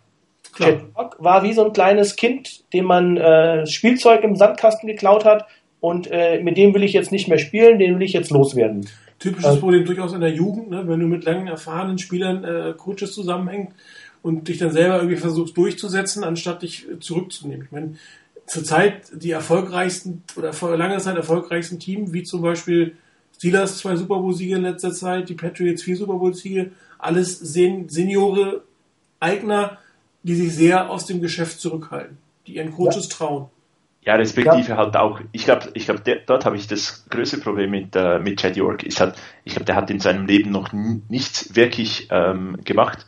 Also der hat die, die, hat einfach das Team von, von den Eltern äh, bekommen und darf mit dem spielen. Ähm, wenn du beispielsweise äh, Kraft anschaust in, bei den Patriots, der hat sich das Geld selber er, er, äh, erarbeitet und ähm, ich glaube, da ist schon noch mal so, wenn du, wenn du schon mal irgendwie ein Riesenunternehmen geführt hast, dann kann, weißt du auch, auf was du schauen musst, wenn du, wenn du so ein Footballteam äh, führst. Und Chad York hat sich in seinem Leben noch nie um ein großes Unternehmen gekümmert und das so, leider ist, sind die 49ers sein Versuchsballon und er macht da was. Und ich habe das auch so empfunden ähm, und das ja auch öfters gesagt. Ich glaube, Balky hat die Situation mit, mit Harbour noch recht pro, äh, professionell handeln können. Das ist ja nicht Ähm, der erste GM-Headcoach-Konflikt in der NFL. Natürlich, das, das, das, das kann es ja auch geben. Und ich glaube, ähm, mit Harbour ist es äh, nicht, nicht überraschend, weil das noch ähm, ist halt schon irgendwo ein, ein äh, anstrengender Zeitgenosse. Aber ähm, da gab es vermutlich wirklich diesen persönlichen Konflikt zwischen äh, Harbour und York. Ähm, Sicherlich zudem- beidseitig, muss man sagen. Also er wird gar Genau. nicht alleine an, an York gelegen haben, das Nee, kann man sich also ich mein- sicher sein. Es gab ja Berichte über die gewissen Aktionen von, von Harbour, Ja, dass er da beim Stadion, Stadioneröffnung, das, das ist ein Affront gegen den, gegen den Besitzer und die haben sich wohl nicht wirklich gemocht. Kann es geben, ähm, dann musst du halt aber einfach auch sagen, na gut, vielleicht muss ich mich zurücknehmen. Ansonsten, klar, richtige Entscheidung, ähm, Jim Harbour muss gehen, wenn es persönlich wirklich nicht mehr geht kann ich nachvollziehen in, in dem Punkt, aber dann sind die ganzen Aktionen, die danach kommen, ähm, halt völliger Quatsch, was, was gemacht wurde. Und ähm, ja, das ist, ich glaube, das ist wirklich so ein bisschen das ähm, um sich schauen von, von netten Leuten, von, von guten Typen. Ähm, ich glaube, ich, ich weiß nicht, ob, ob äh, bei den anderen erfolgreichen Teams der Headcoach und der, und der Owner so wahnsinnig gute Kumpels sind. Ähm, Auch, auch, also ich meine, alleine man muss sich ja nur mal angucken, wie das gelaufen ist. Das, dafür, das ist für mich das klare Beispiel, wie die Coaches-Suche, also selbst wenn man sich von Harbaugh trennt und sagt, okay, mit dem kann ich nicht, will ich nicht, wie danach die Suche nach dem Headcoach verlaufen ist. Also das ist für mich völlig abenteuerlich. Also ich glaube, man, man braucht da nicht zu glauben. Ähm, ich weiß nicht, ich habe es jetzt vor kurzem gerade noch mal gelesen, dass man eigentlich die Situation gehabt hätte, dass man wohl Adam Gaze eigentlich, den hätte man bekommen, wenn man ihn gewollt hätte.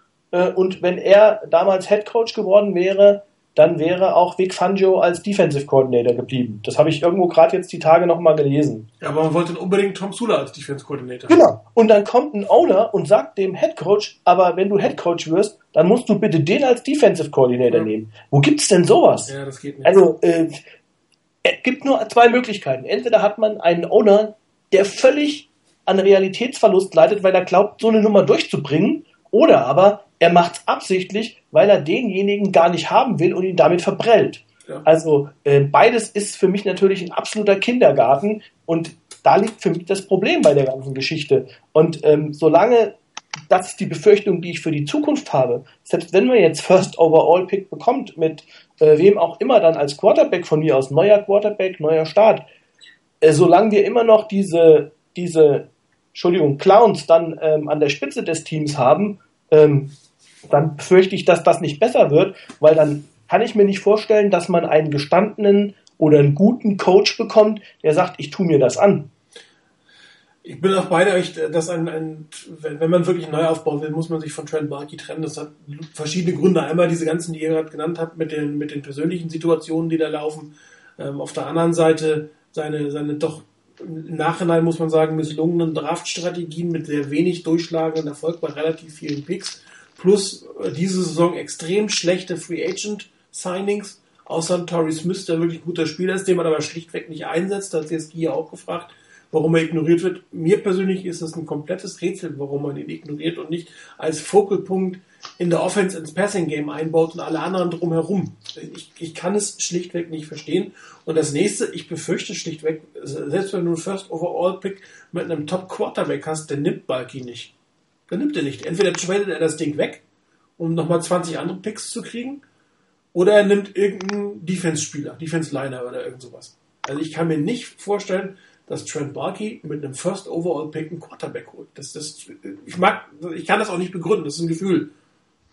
Ähm, wie sehr würdest du mich nicht mehr mögen, wenn ich jetzt irgendwie so einen gewissen Bänderriss bei einem gewissen Quarterback ähm, von der falschen Seite der Bay ähm, ins Spiel bringen würde? Uh. Warum? Was wäre der Vorteil an der Sache? Ach so, dann, du meinst, dann würde, dann würde er ihn nehmen, weil er hat ja ein ACL. Genau. Das Problem an der Sache ist, wenn der sich verletzt, dann wird er nicht aus dem College gehen. Dann wird ein Medical machen und noch ein Jahr spielen. ACL mhm. wird er, nach den ganzen Erfahrungen, die in letzter Zeit mit verletzten Spielern sind, wird er nicht rauskommen aus dem College. Und dann, dann, dann wünsche ich das nicht für diesen bestimmten Quarterback von der falschen Seite der Bay. er muss vor allen Dingen muss er noch die Tannen schlagen diese Saison. Also von daher. Also, also ansonsten gibt es da übrigens noch meine Nummer zwei von den neuen Quarterbacks der 49ers, die, ähm, die, die dann in diesem Spiel äh, spielen. Ja. Ja, Kevin Hogan gegen äh, Jared Goff. Okay. Würde ich beide nehmen. Okay. Also jetzt Rätselslösung für alle, die nicht so im College Football äh, verhaftet sind. Wir reden äh, der falsche, der Quarterback von der falschen Seite der Base, in diesem Fall Jared Goff Quarterback von den Cal Golden Bears. Er ist deswegen falsche Seite, weil der Chris äh, Stanford-Fan ist. Das darf man ja fast gar nicht sagen. Ich kann den gar nicht gut nehmen. Ähm, Im Moment Jared Goff, der, der wirklich eindeutig Nummer 1 Quarterback auf allen Boards.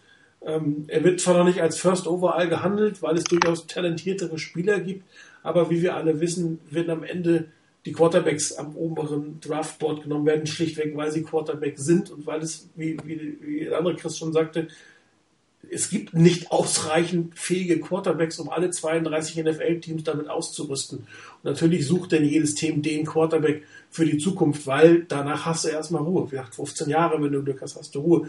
Darum geht, ging auch Marcus Mariota weg, der sicherlich jetzt vom Potenzial her kein Nummer 2 Pick war, obwohl er jetzt durchaus zeigt, dass er es drauf hat. Aber also, also vor, vor vier, fünf, sechs, sieben Jahren hätte man so einen Quarterback wahrscheinlich nicht in der hohen Position genommen. Inzwischen ähm, sind alle so verzweifelt auf der Suche nach einem Quarterback und es gibt wahrscheinlich, so wie es aussieht zurzeit, nur einen Quarterback, der diesen First Overall Pick ähm, wert wäre und das ist Jared Goff von den Bears. Ähm, und das wäre dementsprechend auch mein Pick, den ich mir wünschen würde, weil ich schon glaube, dass der für, das, für den Football, der zurzeit gespielt wird, das was Doris Smith sagte, Football im Jahr 2015, der spielt eine Art von diesem Spiel. Und wir haben schon mal einen Golden Bears Quarterback nicht genommen, was uns äh, heute noch wehtut und der uns auch letzte Woche geschlagen hat. Und daher das ist immer diese Diskussion, kannst du dein Team verlieren sehen, kannst du dich wirklich hinsetzen und hoffen, dass dein Team verliert, das ist schon echt wahnsinnig schwer. Nur was, was, was nützen mir denn drei, vier Siege, wenn ich denn die nächsten fünf Jahre nur noch drei, vier Siege sehe und darauf hoffen muss? Das, das, das bringt, also mir persönlich bringt es ehrlich gesagt nichts. Und äh, dann ist es eher der Weg, sich, sich als, als neu zu orientieren. Wenn du als Team entscheidest, dass Colin Quarterback nicht der richtige ist. Und da gehen die Meinungen von uns hier auf dem Board ja komplett auseinander. Ähm, also ich persönlich, ich habe mich damals bei Alex Smith auch geirrt, da habe ich auch schon gesagt, aus dem wird nichts mehr. Ähm, aber ich rein, rein footballstrategisch hat man im Alex Smith deutlich zu lange Zeit gegeben, bevor man den Wechsel gemacht hat. Dass am Ende ja noch was geworden ist, sogar noch Picks rausgekommen sind. Okay, das war dann Glück gehabt, aber also ich, ich du musst, du musst halt auch immer sehen, ähm, was du für eine, ähm, was du für einen Maßstab anlegst bei der ganzen Geschichte. Also ich glaube, es gibt mit Sicherheit schlechtere Quarterbacks als Alex Smith in der, in der Liga. Absolut. Keine Frage. Ähm, nur die Frage, kann das mein Anspruch sein, dass ich sage, ich habe einen Quarterback, der, äh, weiß ich nicht, äh, was ich, 20 bester Quarterback der Liga ist oder, oder 15 bester Quarterback der Liga. Ähm, ich glaube einfach, vor vielleicht 15 Jahren oder ich weiß nicht, wann, wann waren die, wann waren die Baltimore Ravens mit Trent Dilfer 2000, Anfang der 2000er irgendwann genau. Super Bowl Sieger? Ja. Da hast du so eine Nummer noch durchgekriegt. Ich glaube, das wird von Jahr zu Jahr schwieriger. Da hat, die hatten aber einen Running Back, der 2200 Yards gelaufen ist. Auch das, genau. Und die hatten eine Defense, die einfach damals unerreicht war. Also, das heißt, ähm, natürlich kannst du mit einem Quarterback, der äh, Durchschnitt oder Unterdurchschnitt vielleicht sogar ist, kannst du auch äh, einen Super Bowl gewinnen. Aber es waren in den letzten 20 Jahren zwei Teams. Ja, genau. Die Buccaneers und die Ravens. Ja, das schaffst du einmal und da bist du auch nicht konstant oben dabei und spielst oben mit. Und ich glaube, das ist genau der Punkt. Wenn du wirklich über Jahre oben mitspielen willst, dann funktioniert das nur mit einem Team, was einen Top-Quarterback hat. Und dann rede ich auch von einem Top-Quarterback. Dann reden wir eben von, weiß ich nicht, äh, Manning, Brady, Luck von mir aus, okay, auch wenn er jetzt schlecht gespielt hat in den, in den, in den ersten Spielen, ähm, von einem Big Ben. Da weißt du, wenn das Team rundherum einigermaßen gesund ist und alles funktioniert, also so halbwegs, dann habe ich immer eine Chance, in die Playoffs zu kommen. Und im Zweifel bringt mich da auch mein Quarterback hin. Und ich muss mich nicht auf mein, mein gesamtes Rest, meinen Supporting Cast verlassen, dass alles stimmen muss, so dass der Quarterback nichts mehr kaputt machen kann. Und ähm, ich glaube, da liegt einfach für mich so ein bisschen das Problem bei der ganzen Kiste. Also wenn du wirklich jahrelang oben mitspielen willst, dann brauchst du zunächst mal einen guten Quarterback. Den Rest kriegst du auch in den Jahren drauf irgendwo hin. Das ist meine ja, Meinung. Wir können ja mal die, die Super Bowl-winning Quarterbacks nehmen, seit die 49ers damals mit Steve Young genommen haben. Ne? Aikman, Favre, ähm, John Elway, John Elway, Kurt Warner, dann kam halt Trent Dilfer, Tom Brady, dann kam das zweite Mal ein mittelmäßiger Quarterback mit äh, Chris Johnson, nee, wie hieß er? Brad Johnson. Brad Johnson hieß er, genau. So, dann kam wieder Brady, Brady, Röttlisberger, Manning der Große, Manning der Kleine, Röttlisberger, Breeze, Rogers, Manning der Kleine, Joe Flacco, der eine extrem gute Saison hatte damals, war einer der besten Quarterbacks in der Zeit, Russell Wilson und Tom Brady. Das ist kein also Quarterback, der eine Saison hatte unter Top 5, außer die beiden eben erwähnten Ausnahmen. Ja gut, also ich meine, ähm, Manning der Kleine äh, kann man jetzt auch noch in die Kategorie stecken. Nicht irgendwie jetzt gerade die erste Klasse Quarterback, aber ähm, es sind eigentlich alles auch Leute gewesen, die aus dieser ersten oder zweiten Klasse Quarterbacks gekommen sind. Ähm, ich meine, Ben Rötlisberger ist ein, ist ein ganz guter Quarterback. Ich glaube trotzdem nicht, dass, dass man ihn in die, in die erste Klasse mit, äh, mit äh, Brady, dem alten Manning und äh, aber er ist gut genug, die Steelers permanent genau, in genau, das, darum geht's mir. Das ist, ist für mich aber dann so ein bisschen die zweite Kategorie Quarterback, ebenfalls überdurchschnittlicher Quarterback ähm, und äh, kann dann auch mal ein Spiel entscheiden. Und ich glaube, das, äh, ja, das, das haben wir momentan nicht. Und so einen Quarterback brauchst du halt, also, weil diese Quarterbacks, und das ist, glaube ich, auch mal noch so eine Frage gewesen, die Quarterbacks machen das ganze Team besser. Ähm, ein Drew Brees, der ein unglaubliches Gefühl hat dafür, den Ball zu verteilen. Da haben wir ja teilweise Spiele gesehen, wo zehn Receiver oder so den Ball gefangen haben, ähm, weil halt einfach das System so aufgebaut ist, dass okay, er hat die Übersicht, er weiß, wo die Leute sind und dann wird der Ball verteilt, hat das Vertrauen in jeden Spieler. Oder du hast einen, einen äh, Aaron Rodgers, der unglaublich gut sich in der Pocket bewegt und damit eigentlich ein, ich glaube, äh, Chris war, hat, hat das schon erwähnt, entweder vor der Sendung oder vorhin, ähm, ein Right Tackle, der wohl schlechter ist oder gleich schlecht ist wie Pierce, ähm, weiß einfach, was er machen muss, weil sich der Quarterback hinter, hinter der Line so unglaublich gut äh, bewegt. Und ich glaube, sol solche Dinge sind halt dann wirklich mit einem überdurchschnittlichen Quarterback ähm, aus diesen Kategorien, ähm, die, die wir da aus, aufgezählt haben, ähm, mit denen ist das möglich, mit ähm, dann dem Durchschnitt äh, nicht. Und bei Alex Smith, ich glaube, der, der klopft so zwischendurch mit gewissen Leistungen an, dies, an diese bessere Kategorie an, ist aber wahrscheinlich doch auch ähm, zu sehr vom Team abhängig. Absolut. Also Alex Smith würde ich dazu nicht zählen. Alex Smith ist für mich ein durch, durchschnittlicher NFL-Quarterback. Ähm, und äh, wie gesagt, ich behaupte auch nicht, dass man nur mit äh, den besten fünf Quarterbacks äh, in dieser Liga einen Super Bowl gewinnen kann. Das ist meiner Meinung nach nicht so. Ähm, aber du brauchst halt wirklich, ich sage jetzt mal, einen von den, wenn du dir anguckst, ich würde mal sagen, man kann sagen, die Martin eben vorgelesen hat, da, da bewegt man sich immer in den, in der, in den, äh, weiß ich nicht, Top 5 bis 10 der, der NFL Quarterbacks, wenn man, wenn man die ähm, Namen eben hört. Ja. Und ich glaube, das ist auch was, was ein Ziel sein muss. Da musst du hin, um ich will ja gar nicht sagen, jedes Jahr den Super Bowl zu gewinnen, aber immer oben mitzuspielen. Ja, die Chance haben, also den Super Bowl zu gewinnen, da sind so viele Faktoren. Aber du musst erstmal in die Playoffs kommen. Du musst kontinuierlich oben in die Playoffs, da musst du hin. Du musst dafür brauchst du entsprechenden Quarterback. Und Colin Kaepernick hat auf diesem Niveau gespielt, nicht als Passer, sondern eher als, als Läufer und mit allen dem verbundenen Defense Adjustments, die dabei waren, hat er das jahrelang gespielt. Und dieses Niveau hat er aber nicht erhalten können oder schon gar nicht weiterentwickeln können, weil er braucht jetzt diese Besserqualitäten. Und ich glaube, also mir persönlich fällt es schwer zu glauben, dass er in diese Top Ten als Quarterback regelmäßig hineinbekommt, um halt die 49ers regelmäßig um die Playoffs mitspielen zu lassen. Ja, also ich wollte nochmal einen, einen Punkt anbringen, ähm, der vielleicht auch ganz interessant ist. Ich habe es jetzt eben nicht, nicht komplett gehabt, aber die Namen, die du eben vorgelesen hast, ich würde mal behaupten, ähm, außer Russell Wilson, würde ich mal sagen, und ich weiß nicht, wer noch dabei war, das waren alles Quarterbacks, die in der ersten Runde und wahrscheinlich in der ersten Hälfte der ersten Runde gedraftet außer wurden. Außer Brady. Ja, genau, außer Brady, genau. Aber ähm, ansonsten, das zeigt auch da wieder, weil wir ja eben darüber gesprochen haben, ähm, es bringt nichts, wenn ich irgendwie, weiß ich nicht, äh, 15. oder, oder 20. Stelle drafte. Ich muss eigentlich, um die Chance darauf zu haben, äh, einen von den wirklich überdurchschnittlichen Quarterbacks zu bekommen, musst du eigentlich einmal richtig in die Tonne greifen. Also einmal richtig versagen, um äh, einen vernünftigen Quarterback zu bekommen. Ansonsten hast du eigentlich keine Chance, daran zu kommen. Und es wird ja, ja denn so, so, so, eine Aaron Rodgers Green Room Dynamic wird es wahrscheinlich auch ja, nicht mehr geben. Das, das ist auch, ich meine auch klar, ich meine klar, 25 andere Teams raufen sich mit Sicherheit heute immer noch die Haare, dass sie ihn nicht genommen haben. Aber ja, wie, wie 32 andere Teams sich die, die Haare oder 31 andere Teams äh, über Jahre wahrscheinlich die Haare gerauft haben, dass sie Brady nicht genommen haben ja. in irgendeiner von den fünf vorherigen Runden. Aber das ist ja aber genau der Punkt.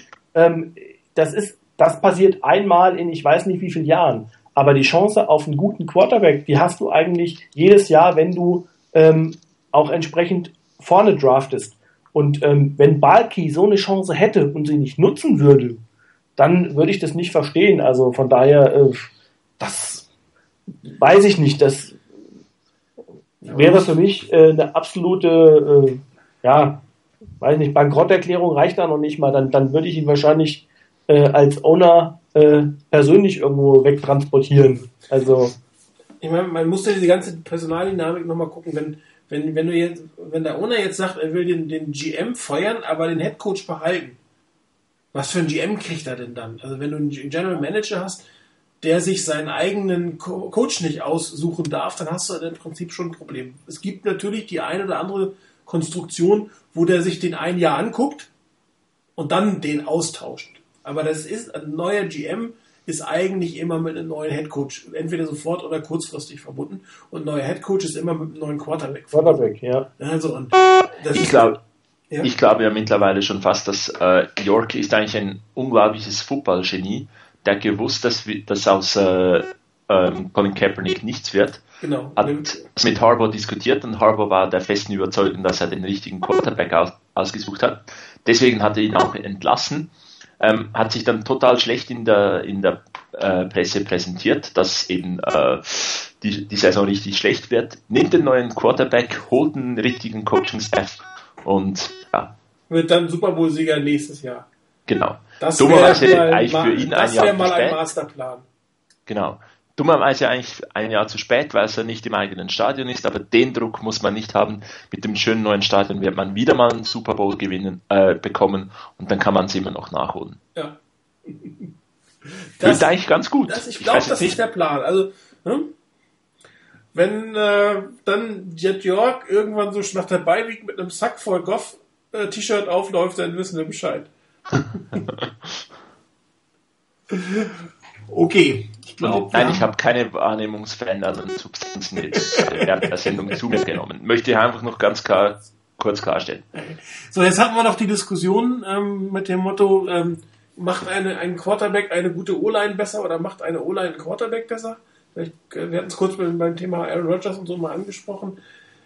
Ich bin ganz klar der Meinung, ein sehr guter Quarterback macht die O-Line deutlich besser. Eine sehr gute O-Line macht den Quarterback noch nicht zwingend besser. Macht ihn ein bisschen besser. Genau. Also ich glaube auch, dass das Verhältnis des guten, dass, dass ein Quarterback mehr aus einer O-Line machen kann, als eine O-Line aus einem Quarterback machen kann.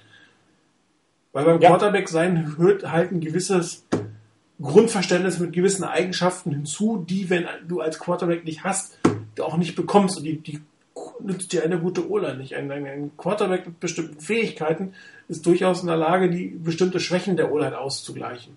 Und das ist halt Ich wollte gerade ich wollte gerade sagen, das hast du jetzt zum Schluss gesagt. hast. Ich würde nicht sagen, dass ein guter Quarterback die O-Line besser macht, aber er ist einfach in der Lage, die Schwächen, die die O-Line hat, zu überdecken, sodass sie nicht so zutage treten.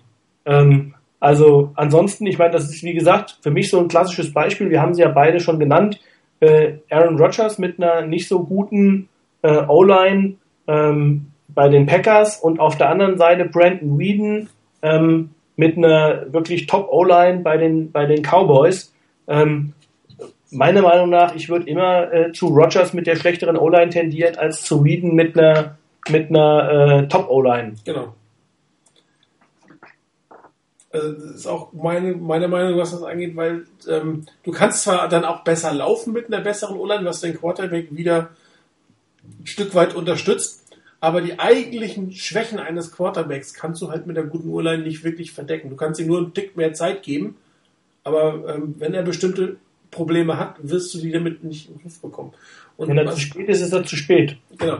Und Wenn er überwirft, überwirft er. Da kann Genau. die beste O-Line nichts tun. So, und der, noch der Unterschied ist, äh, um eine gute O-Line zusammenzukriegen, brauchst du mindestens drei Top-Spieler. Das kommt auch dazu, du brauchst ja nicht nur einen guten O-Liner, eine gute O-Line muss aus mindestens zwei, drei Top-Leuten und zwei Ergänzungsspielern stehen, während du einen guten Quarterback brauchst. Also auch von der, von der Quantität her ist es einfacher, sozusagen über die Quarterback-Position aufzubauen, den erstmal zu haben und dann kommt sie vielleicht sogar mit, mit, mit, mit zwei mega guten O-Linern aus ja, und, und drei Ergänzungsspielern. Also das ist auch ein Stück weit Mathematik. Und dann musst du natürlich auch jedes Jahr wieder einen guten O-Liner finden. Die Cowboys haben halt extrem gut gedraftet. Drei Jahre lang gute O-Liner gedraftet und ergänzt.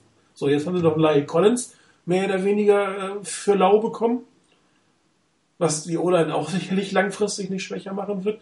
Aber sie haben natürlich viel investiert. Sie konnten aber auch viel in die O-Line investieren, weil sie einen Quarterback hatten, der fertig war, weil sie einen Wide Receiver hatten, den sie fertig hatten. Und konnten entsprechend in die O-Line investieren und haben trotzdem ähm, ist leider nicht, also leider ist Quatsch, also footballerisch gesehen leider nicht geschafft, daraus was zu machen. Also ich tue, ähm, als Fan tun mir die Cowboys nicht leid, aber die haben auch, egal was man den Jerry Jones vorwirft, sie haben die letzten paar Jahre sehr strategisch, ich glaube, das war auch sein Sohn, sehr strategisch sich ein Team zusammengebaut, um ihr Top-Investment, äh, Romo, der natürlich bei seinem Gehalt völlig überbezahlt ist, aber um den zumindest ein Stück weit zu stärken.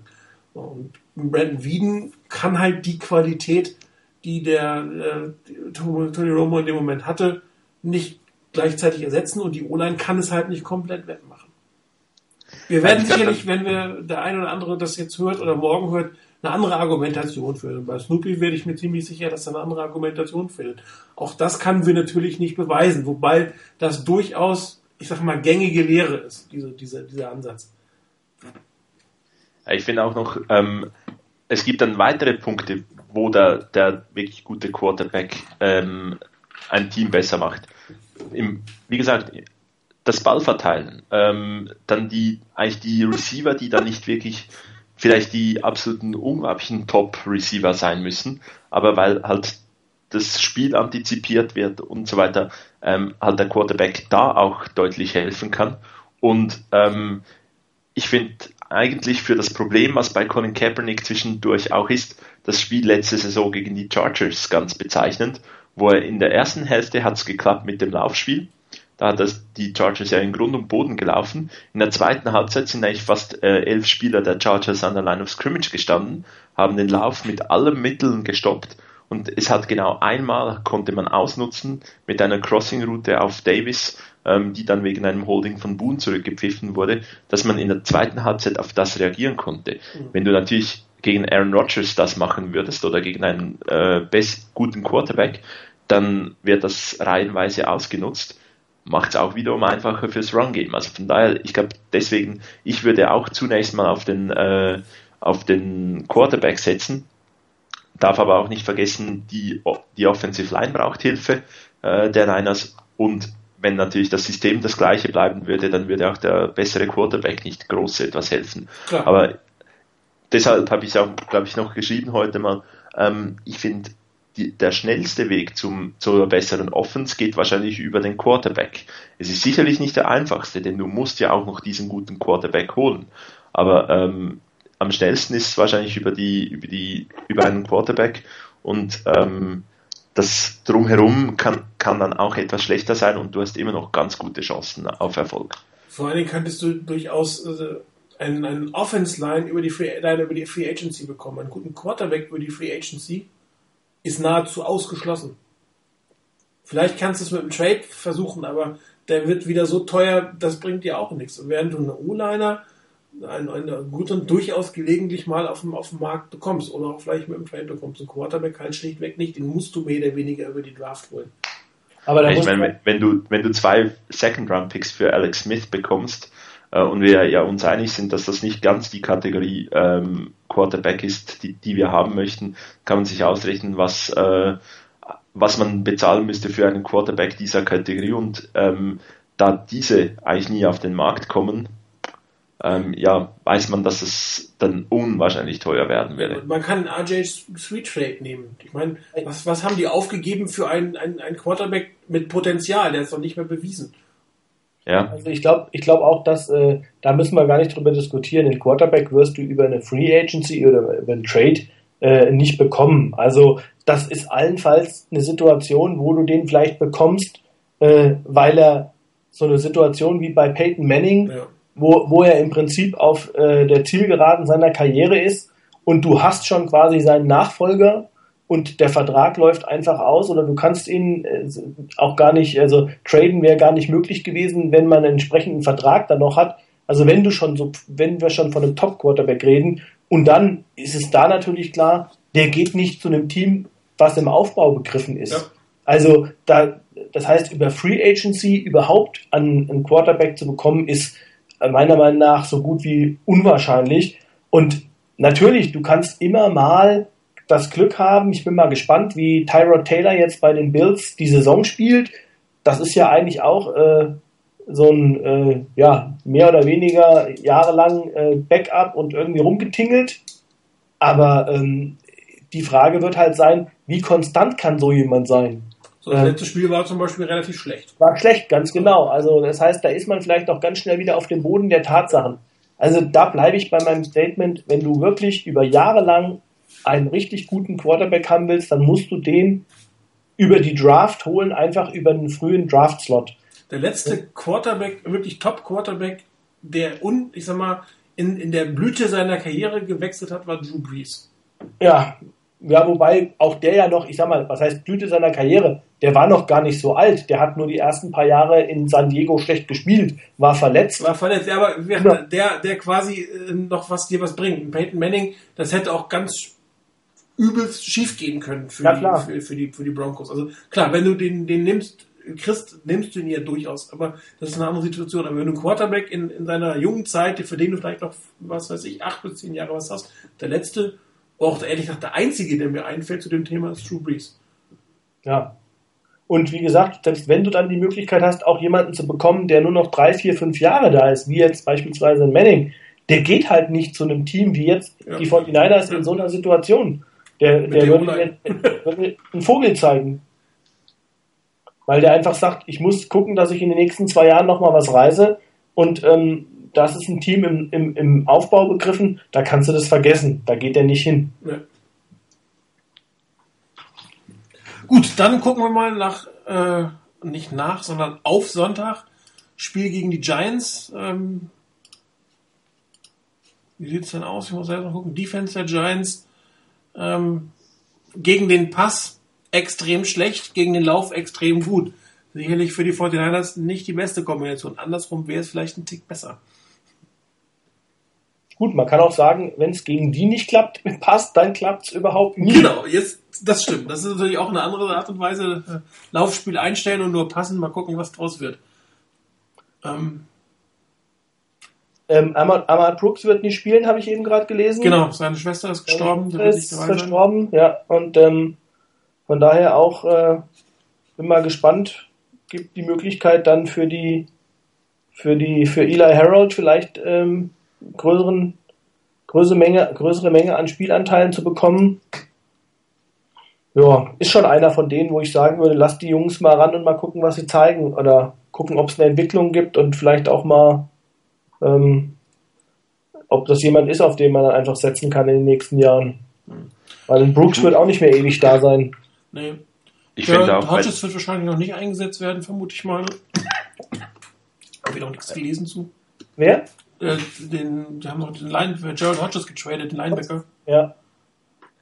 Ja gut. dort denke ich, ja, es ist natürlich schon schade um Amar Brooks, ähm, weil er halt doch auch noch etwas Erfahrung in, in, äh, ins Team bringt. Ähm, gegen die Packers fand ich aber genau äh, die Outside Linebacker ganz ordentlich. Ähm, es gab auch von beispielsweise Corey Lemonnier wieder mal zwei ganz gute Plays, wo er in der Coverage ganz gut war. Also ähm, ja, gibt eine Chance für die ähm, und um die um die Front Seven, wenn die halbwegs an die an die Leistung gegen die Packers anknüpfen kann, dann mache ich mir da weniger Sorgen als äh, um andere Bereiche des Teams. Äh, ich glaube, wir sind ein bisschen von den Giants weggekommen, ne? Wie wollen wir denn gegen die Giants spielen?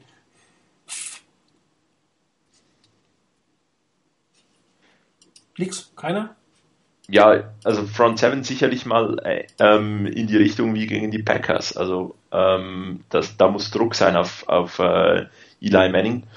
Ähm, mit der Offense, keine Ahnung, ich, ich habe da leider ähm, irgendwie noch nicht ansatzweise einen sinnvollen Plan gesehen, aber wie gesagt, äh, oder wie, wie vorhin mal erwähnt, äh, Geeb Christ hat offenbar Veränderungen geplant. Also ähm, grundsätzlich kannst du überall etwas anfangen zu verändern. Ähm, allzu viel schlechter kann es nicht mehr kommen. Für, für mich sind ehrlich gesagt die Giants irgendwie so ein bisschen ähm, eine Blackbox in dem Jahr. Ich weiß, hab die irgendwie sind ein bisschen untergegangen jetzt so für mich in den letzten, die letztes Jahr und auch dieses Jahr. Ähm, ich könnte jetzt gar nicht mal genau sagen, wie da die, äh, ja, wie die Zusammensetzung des Teams ist. Ähm, äh, Jason Pierre-Paul ist, ist nach der Geschichte ja damals mit der, mit seiner, seinem Feuerwerkskörpergeschichte, ähm, ist, ist nicht an, an Bord. Ähm, selbst bei den, bei den, ich war eine ganze Zeit lang ja wirklich ein, ein sehr, sehr gutes oder ein hoffnungsvolles Receiver-Duo mit, mit Cruz und Hakim Nix. Ähm, das ist auch zerschlagen. Äh, von daher ist jetzt Odell Beckham Jr. natürlich, ich sag mal, der, der Focal Point in der, in der Offense. Äh, ich bin der Meinung, den wird man gucken müssen, ihn aus dem Spiel zu nehmen, wie auch immer man das macht. Also ob man, ähm, ob man da versucht, äh, ja, ich sag mal, auch noch ein Safety irgendwie mit abzustellen, der da permanent äh, da ist, dass er gedoppelt wird. Ich kann mich erinnern äh, an ein Spiel ähm, der 49ers bei den Detroit Lions damals, wo man das mit, mit Calvin Johnson ganz erfolgreich gemacht hat, ähm, dass man da ihn mehr oder weniger ständig in, in der Doppeldeckung hatte. Ähm, also, ähm, um ihn da versuchen aus dem Spiel zu nehmen ich wüsste jetzt überlegen, wer ist denn Running Back bei den, ist das Rashad Jennings. Jennings? Ja, ist jetzt auch nicht, ist, ja, keiner, wo ich sagen würde, das ist ein Running Back, der, der jagt mir Angstschweiß auf die Stirn. Also, da gibt's eigentlich andere in der NFL. Ähm, aber gut, im Moment bei den 49ers, wahrscheinlich jeder, jeder Gegenspieler treibt einem Angstschweiß auf die Stirn. ähm, aber, also deshalb, es fällt mir so ein bisschen schwer zu sagen, wo liegen überhaupt die Stärken und die Schwächen der Giants, ähm, um zu sagen, wie sollen die 49ers dagegen spielen. Also ein, eine der größten Schwächen der Giants sind definitiv die, die Safeties. Das war ein großes Thema der Offseason, Ja. dass man da auf Safety ähm, Probleme hatte. Es gab mehrere Trade-Gerüchte. Man hat ja Craig Dahl nachher verpflichtet, nachdem er von den 49ers gecuttet wird als Backup. Und Brandon Merriweather ist ein Backup als ehemaliger First-Round-Pick der Patriots. Ähm, ansonsten, wer, wer startet jetzt bei den, bei den Giants? Ähm, Cooper Taylor und Landon Collins, das sind durchaus Safeties, die jetzt etwas Probleme im, im Passspiel haben, was man ja auch sieht ähm, an, den- an den Statistiken der Giants, die letzten, was, was die Passverteidigung angeht. Und ähm, auch wenn es jetzt unter den letzten oder, oder ein Drittel der letzten vier Spiele echt schwerfällt, die 49ers müssen hier versuchen, wirklich das Passspiel zu etablieren. Sie spielen gegen die beste Laufverteidigung. Die können jetzt nicht allen ernsthaft glauben, dass sie mit irgendwelchen Läufen durch die Mitte oder sonst irgendwas Erfolg haben werden. Die Giants waren auch eins der ersten Teams, die die 49ers mit der Zone Option entschlüsselt haben, haben sehr gut gegen die in letzter Zeit verteidigt. Das wird auch vermutlich keine allzu große Option sein.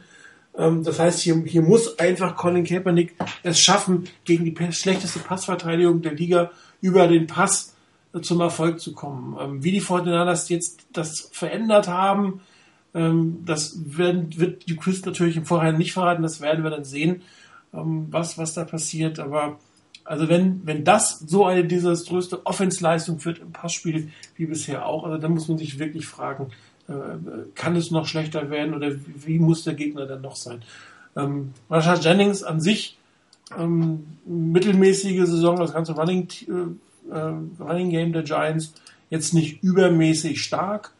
Ähm, 24. der Liga ist jetzt natürlich auch nicht allzu groß. Das heißt, die Defense könnte äh, tatsächlich äh, hier nochmal ein großer Ankerpunkt sein, wie es auch letztes Jahr gegen die Packers war. Aber wenn die Offense keine Punkte macht, wird natürlich auch das im Endeffekt nicht reichen. Also die Summe muss das Team, in Summe wirklich muss es besser werden. Die Coaches müssen besser werden, alle individuellen Spieler müssen besser werden, die Units müssen besser werden. Aber die Offense kann dieses Spiel tatsächlich ähm, gewinnen für sich, wenn sie es mal schaffen, zumindest eine, eine halbwegs adäquate NFL-mäßige Leistung bringen so, was weiß ich, 20 bestes Passing-Team der Liga oder sowas. Also sowas sollte man zumindest schon mal haben, um hier äh, letztendlich ranzukommen. Ansonsten fällt mir jetzt wirklich schwer, was zu sagen, weil die 49ers drei Spiele lang echt übel in der Offense waren und man sich sagen kann, es muss was besser werden, es kann was, es kann eigentlich nur besser werden und ähm, ich hoffe, dass es vielleicht auch die ein oder andere personelle Konsequenz in der Offense geben wird, weil, weil so weiterspielen, immer weiter Augen durch, das ist eigentlich für mich keine echte Option. Ein, einen Wunsch für die Defense hätte ich noch, und zwar finde ich es irgendwie schade, dass Eric Reed, der ja eigentlich, als er in die Liga kam, als Deep Safety äh, durchaus zu gefallen wusste, ähm, dass der unglaublich oft äh, an der Line of Scrimmage mittlerweile spielt. Und irgendwie würde ich den schon noch gerne ähm, auf, als, wieder als Deep Safety häufiger sehen. Das ist sowieso eine etwas seltsame Geschichte mit dem Safety, ne? Jakiski Schwatt am Anfang relativ viel gespielt, jetzt kaum eingesetzt. Ähm, dann hat man sehr viel mit den Safeties geblitzt, das hat man wieder ein bisschen weggenommen. Also da sind sich die 49ers, glaube ich, noch nicht so ganz einig, wie sie die Safeties einsetzen werden. Aber wirklich kann tatsächlich sein, dass sich das System Mangini noch mal ein bisschen setzen muss. Dass man da auch noch mal vielleicht das eine oder andere testen muss, was funktioniert und was nicht funktioniert. Ähm, mal schauen sollte einigermaßen. Also wenn sie die Leistung gegen die Packers wiederholen, äh, sollten die 49ers jetzt nicht wieder so ein Blowout bekommen wie davor. Ähm, aber es, es hängt am Ende an der Offense. ich meine, was möglich ist, ähm, wenn man, wenn man mit Willen dagegen hält, das kann man ja gerade sehen. Deutschland hat 1-0 gegen Irland verloren im Fußball. Ähm, überraschendes Ergebnis. Von daher äh, habe ich die Hoffnung auch für die 49ers, auch wenn ich gerne einen hohen Draft-Pick habe, äh, hätte äh, im Ergebnis in den jeweiligen einzelnen Spielen noch nicht aufgegeben. Also von daher man sieht, äh, man kann auch wahrscheinlich mit Willenskraft und mit, mit äh, entsprechendem Einsatz scheinbar irgendwas reißen. Aber selbst das Ja. scheint der große Motivator Jim Tomsula irgendwie die letzten Spiele nicht aufs Feld bekommen zu haben. Das- Also dieses Das ist genau der Punkt. Ich meine, die Frage ist halt, äh, wer führt einen dahin, dass diese, dieser Willen und dieses, dieses, äh, ich weiß nicht, ob, ob Tom Sula so ein Motivator ist. Also, wenn du einen Motivator hast, dann musst du natürlich auch an das glauben, was mir der Motivator sagt. Wenn ich aber schon äh, Zweifel habe, dass das, was er mir vorgibt, eigentlich äh, gar nicht umsetzbar ist oder ähm, dass das gar nicht passt, möglicherweise, weil wie bei den, wie ähm, ähm, Tyron Matthew gesagt hat, weil vielleicht auch die 49ers-Spieler sagen, hm, ist eigentlich alles viel zu durchschaubar, was wir, wir hier veranstalten, oder wir haben einen Quarterback, der es nicht gebacken bekommt, ähm, dann wird es natürlich schwierig. Dann kannst du den besten Motivator der Welt haben. Der kann mir einen vom Pferd erzählen, wenn ich es ihm nicht glaube. Das ist richtig, klar. Okay, tippen trotzdem. Ja, ich habe zu wenig Ansätze in der, in der Offense gesehen, dass ich äh, irgendwie hoffnungsvoll auf einen Sieg ähm, setzen würde. Ähm, ich erwarte aber dennoch nicht, dass äh, ein, ein Debakel wird wie, wie Pittsburgh und, und Arizona. Ähm, und die neue Punktevergabe mit dem, dass so viele äh, Touchdowns mit acht Punkten äh, kommen, macht einem das Leben auch so schwer. Deswegen nehme ich, nehme ich mal 15 Punkte Rückstand. Leider. Chris. Also ich äh, gehe in die gleiche Richtung. Also ich tue mich auch schwer zu glauben, dass man äh, auswärts, ähm, auswärts gewinnt. Ich meine, wenn man sich anguckt, die Giants haben äh, knapp verloren gegen Atlanta, haben dann gegen Washington gewonnen und gegen Buffalo gewonnen. Ähm, das sind jetzt nicht irgendwelche überragenden Siege, aber ähm, ich kann mir einfach nicht vorstellen, dass man in New York mit den Leistungen, die man bisher gezeigt hat, da was reißen kann, weil gerade, wie gesagt, in der Offense mir da einfach zu viel fehlt. Ähm, also, ich würde auch sagen, wir verlieren, was hast du gesagt, 15 Punkte, dann würde ich sagen eher 14 Punkte. Also zwei Touchdowns Unterschied. Ähm, das wäre so meine, meine Richtung. Okay, das war auch mein Tipp, dann gehe ich auf 13 runter, weil auf 16 hochgehen wollte ich jetzt. okay, dann Game of the Week. Chris. Also Von welchem Schweizer Chris auf willst du jetzt? Schweizer Chris. Ja, es ist deine Re reine Standardrubrik, die darfst du jetzt auch machen. Okay, Ich bin wunderbar. ja gar nicht so. Ähm, hat sicherlich schon äh, Wochen oder ja Wochen gegeben, wo es einfacher war, ähm, ein Spiel zu, auszusuchen, ähm, weil halt auch die die Verletzungsdynamiken ähm, sich so ein bisschen ergeben haben, äh, dass beispielsweise ein Spiel wie New England gegen Dallas ähm, durchaus hätte interessant werden können mit einem Tony Romo. Ohne Tony Romo wird das wahrscheinlich eine ziemlich einseitige Kiste werden. Ähm, daneben ist, habe ich das Gefühl, dass relativ viele Spiele so ein bisschen ähm, eine gute Mannschaft gegen eine eher schwächere Mannschaft sind. Zwei Spiele stechen aber dennoch heraus, Es sind frühe Spiele, die man sich sicher anschauen kann. Seattle gegen Cincinnati finde ich noch äh, durchaus spannend und ich werde mir wahrscheinlich St. Louis gegen Green Bay anschauen. Okay. Der andere Chris, was passiert so in unserer Division? Ja, äh, zwei Spiele hat der Schweizer Chris gerade genannt. Seattle gegen Cincinnati und äh, St. Louis gegen Green Bay. Finde ich auch durchaus interessante Spiele. Liegt halt daran, ähm, Cincinnati hat, äh, ich glaube, stehen die 4 zu 0. Ähm, Ja, Von daher ähm, einen ziemlich guten Start auf jeden Fall gehabt. Ähm, auch äh, interessanterweise einen Quarterback, der äh, auch in den ganzen Jahren nicht wirklich, äh, sag ich mal, eine gute Entwicklung gezeigt hat. Jetzt in diesem Jahr, das erste Jahr, wo er ein bisschen konstanter ist, auch von seinen Leistungen her, bin mal gespannt, ob er das etablieren kann. Ich finde einfach, für Seattle wird es halt verdammt schwierig. Ich befürchte fast, ähm, wenn man ähm, in der NFC West tatsächlich oder wenn man in der NFC auch über die Wildcard ähm, weiterkommen muss, da muss man einen ziemlich guten Rekord haben. Das heißt, viele Niederlagen dürfen sich die, die Seahawks nicht mehr leisten. Ähm, Arizona äh, marschiert da erstmal vorne weg. Ähm, von daher, das wird eine interessante Kiste werden. Äh, Seattle ist eigentlich äh, verdonnert, jetzt schon äh, so eine leichte Aufholjagd zu starten, auch wenn gerade mal die erste, das erste Viertel rum ist. Ähm, St. Louis ist für mich so eine absolute Wundertüte, also auch ganz interessant. Ich traue denen durchaus zu, dass die eine Überraschung schaffen gegen Green Bay. Also entweder sind die richtig schlecht oder aber die hauen dann irgendeinen raus und äh, schlagen eigentlich ein Team, wo jeder gesagt hat, die anderen sind Favoriten. Von daher wird das auch ein sehr, sehr interessantes Spiel werden.